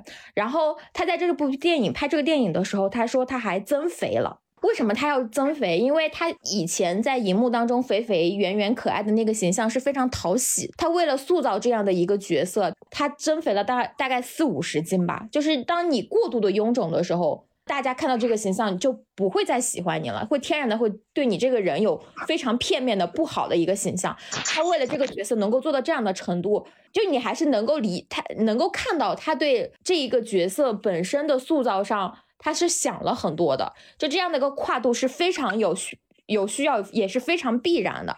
而且我我很喜欢在这个电影里面，嗯，好几个角色的展现吧，比如说他最后帮他陪练的教练。就是最后陪他去打完这个比赛的人，其实跟那个原来的电影是一样的。他在这个片片子里边设设置了，就是呃嗯雷佳音的那个角色，还有一个麦卡特别厉害的一个教练，做了一个鲜明的对比。其实这个对比里边就会特别像我们现实生活中的两种人，一种人是非常极度圆滑，一一种人是看表面看起来非常的理想主义。但我们最后在真真踏踏实实做这件事情的人，可能就是我们想象当中。忽略掉的，然后也不在我们想象当中那群人，他可能就是最踏实去做这件事情的人。我不去聊我那些宏大的梦想，我不去说我要成为一个多么牛逼的职业运动员，但我每天每夜每日的去做了拳击这件事情。所以这个教练，我觉得也和包括沙溢那个角色，我觉得也做得非常的好。而雷佳音这个角色，我觉得他其实也在嘲讽某些。理想主义，就是他好像怀才不遇，他好像所有的一切的不成功是归于一些运气，或者说是整个大的环境。但你看看雷雷佳音这个角色，嘴上说着那么多，说自己喜欢雷呃拳击，他对想参加比赛，但他烟酒不忌，他吃牛蛙，而最后是贾玲要去参加。拳击比赛的时候，他爸爸夹给他的那筷子肉他都没有吃，他吃的是几颗洋葱。他最后把烟也戒了。我觉得就是这种对比，也是能够鼓舞到一些真正在脚踏实地的去生活的人。就是你不必过于圆滑，你哪怕没有那么的理想主义，闪闪发光也没关系，因为最后可能你才是摘到果实的那一个人。就这一点也非常的鼓舞到我，我也我也很喜欢这个呈现的形式，对。然后我我想再说一下啊，就是嗯，我我刚才又看到了很多人对他表达的一些恶意啊，就这个地方我其实想说一下，就是我们国内现在目前呃很顶流的、很有国民度的女的喜剧演员。如果你不算宋丹丹这种老一辈的前辈，其实目前就是贾玲和马丽。但是你会发现这两个人的风评是完全不一样的。在某一些时候，我觉得很核心的一个地方就是马丽的出圈也好，还有她的一些经典形象也好，更多是以很明确的一个女性形象出现的。比如说马冬梅，比如说她跟沈腾的 CP，很明确的一个女性形象出现的。但是贾玲其实。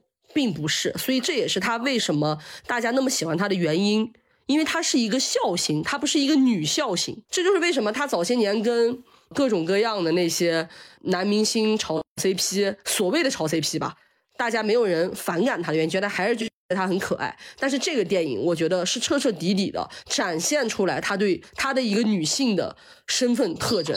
女性的魅力跟李焕英不一样，因为李焕英她对母亲的依恋，那是男人女人都有的。但是这个戏里面，她作为一个女性的脱胎换骨，尤其是戏外，这个电影也没有靠什么扛戏的男演员，就是扛靠一个女演员在扛，女导演在扛，就是她所有的女性的东西都出来了，导致大家对她的视角、对她的看法跟原来不一样了。她不再是我那个胖胖乎乎的。像福娃一样的一个吉祥物了，她是一个能靠自己的能力改变自己的女性，能靠自己的能力左踏韩寒右杀张艺谋的一个女导演。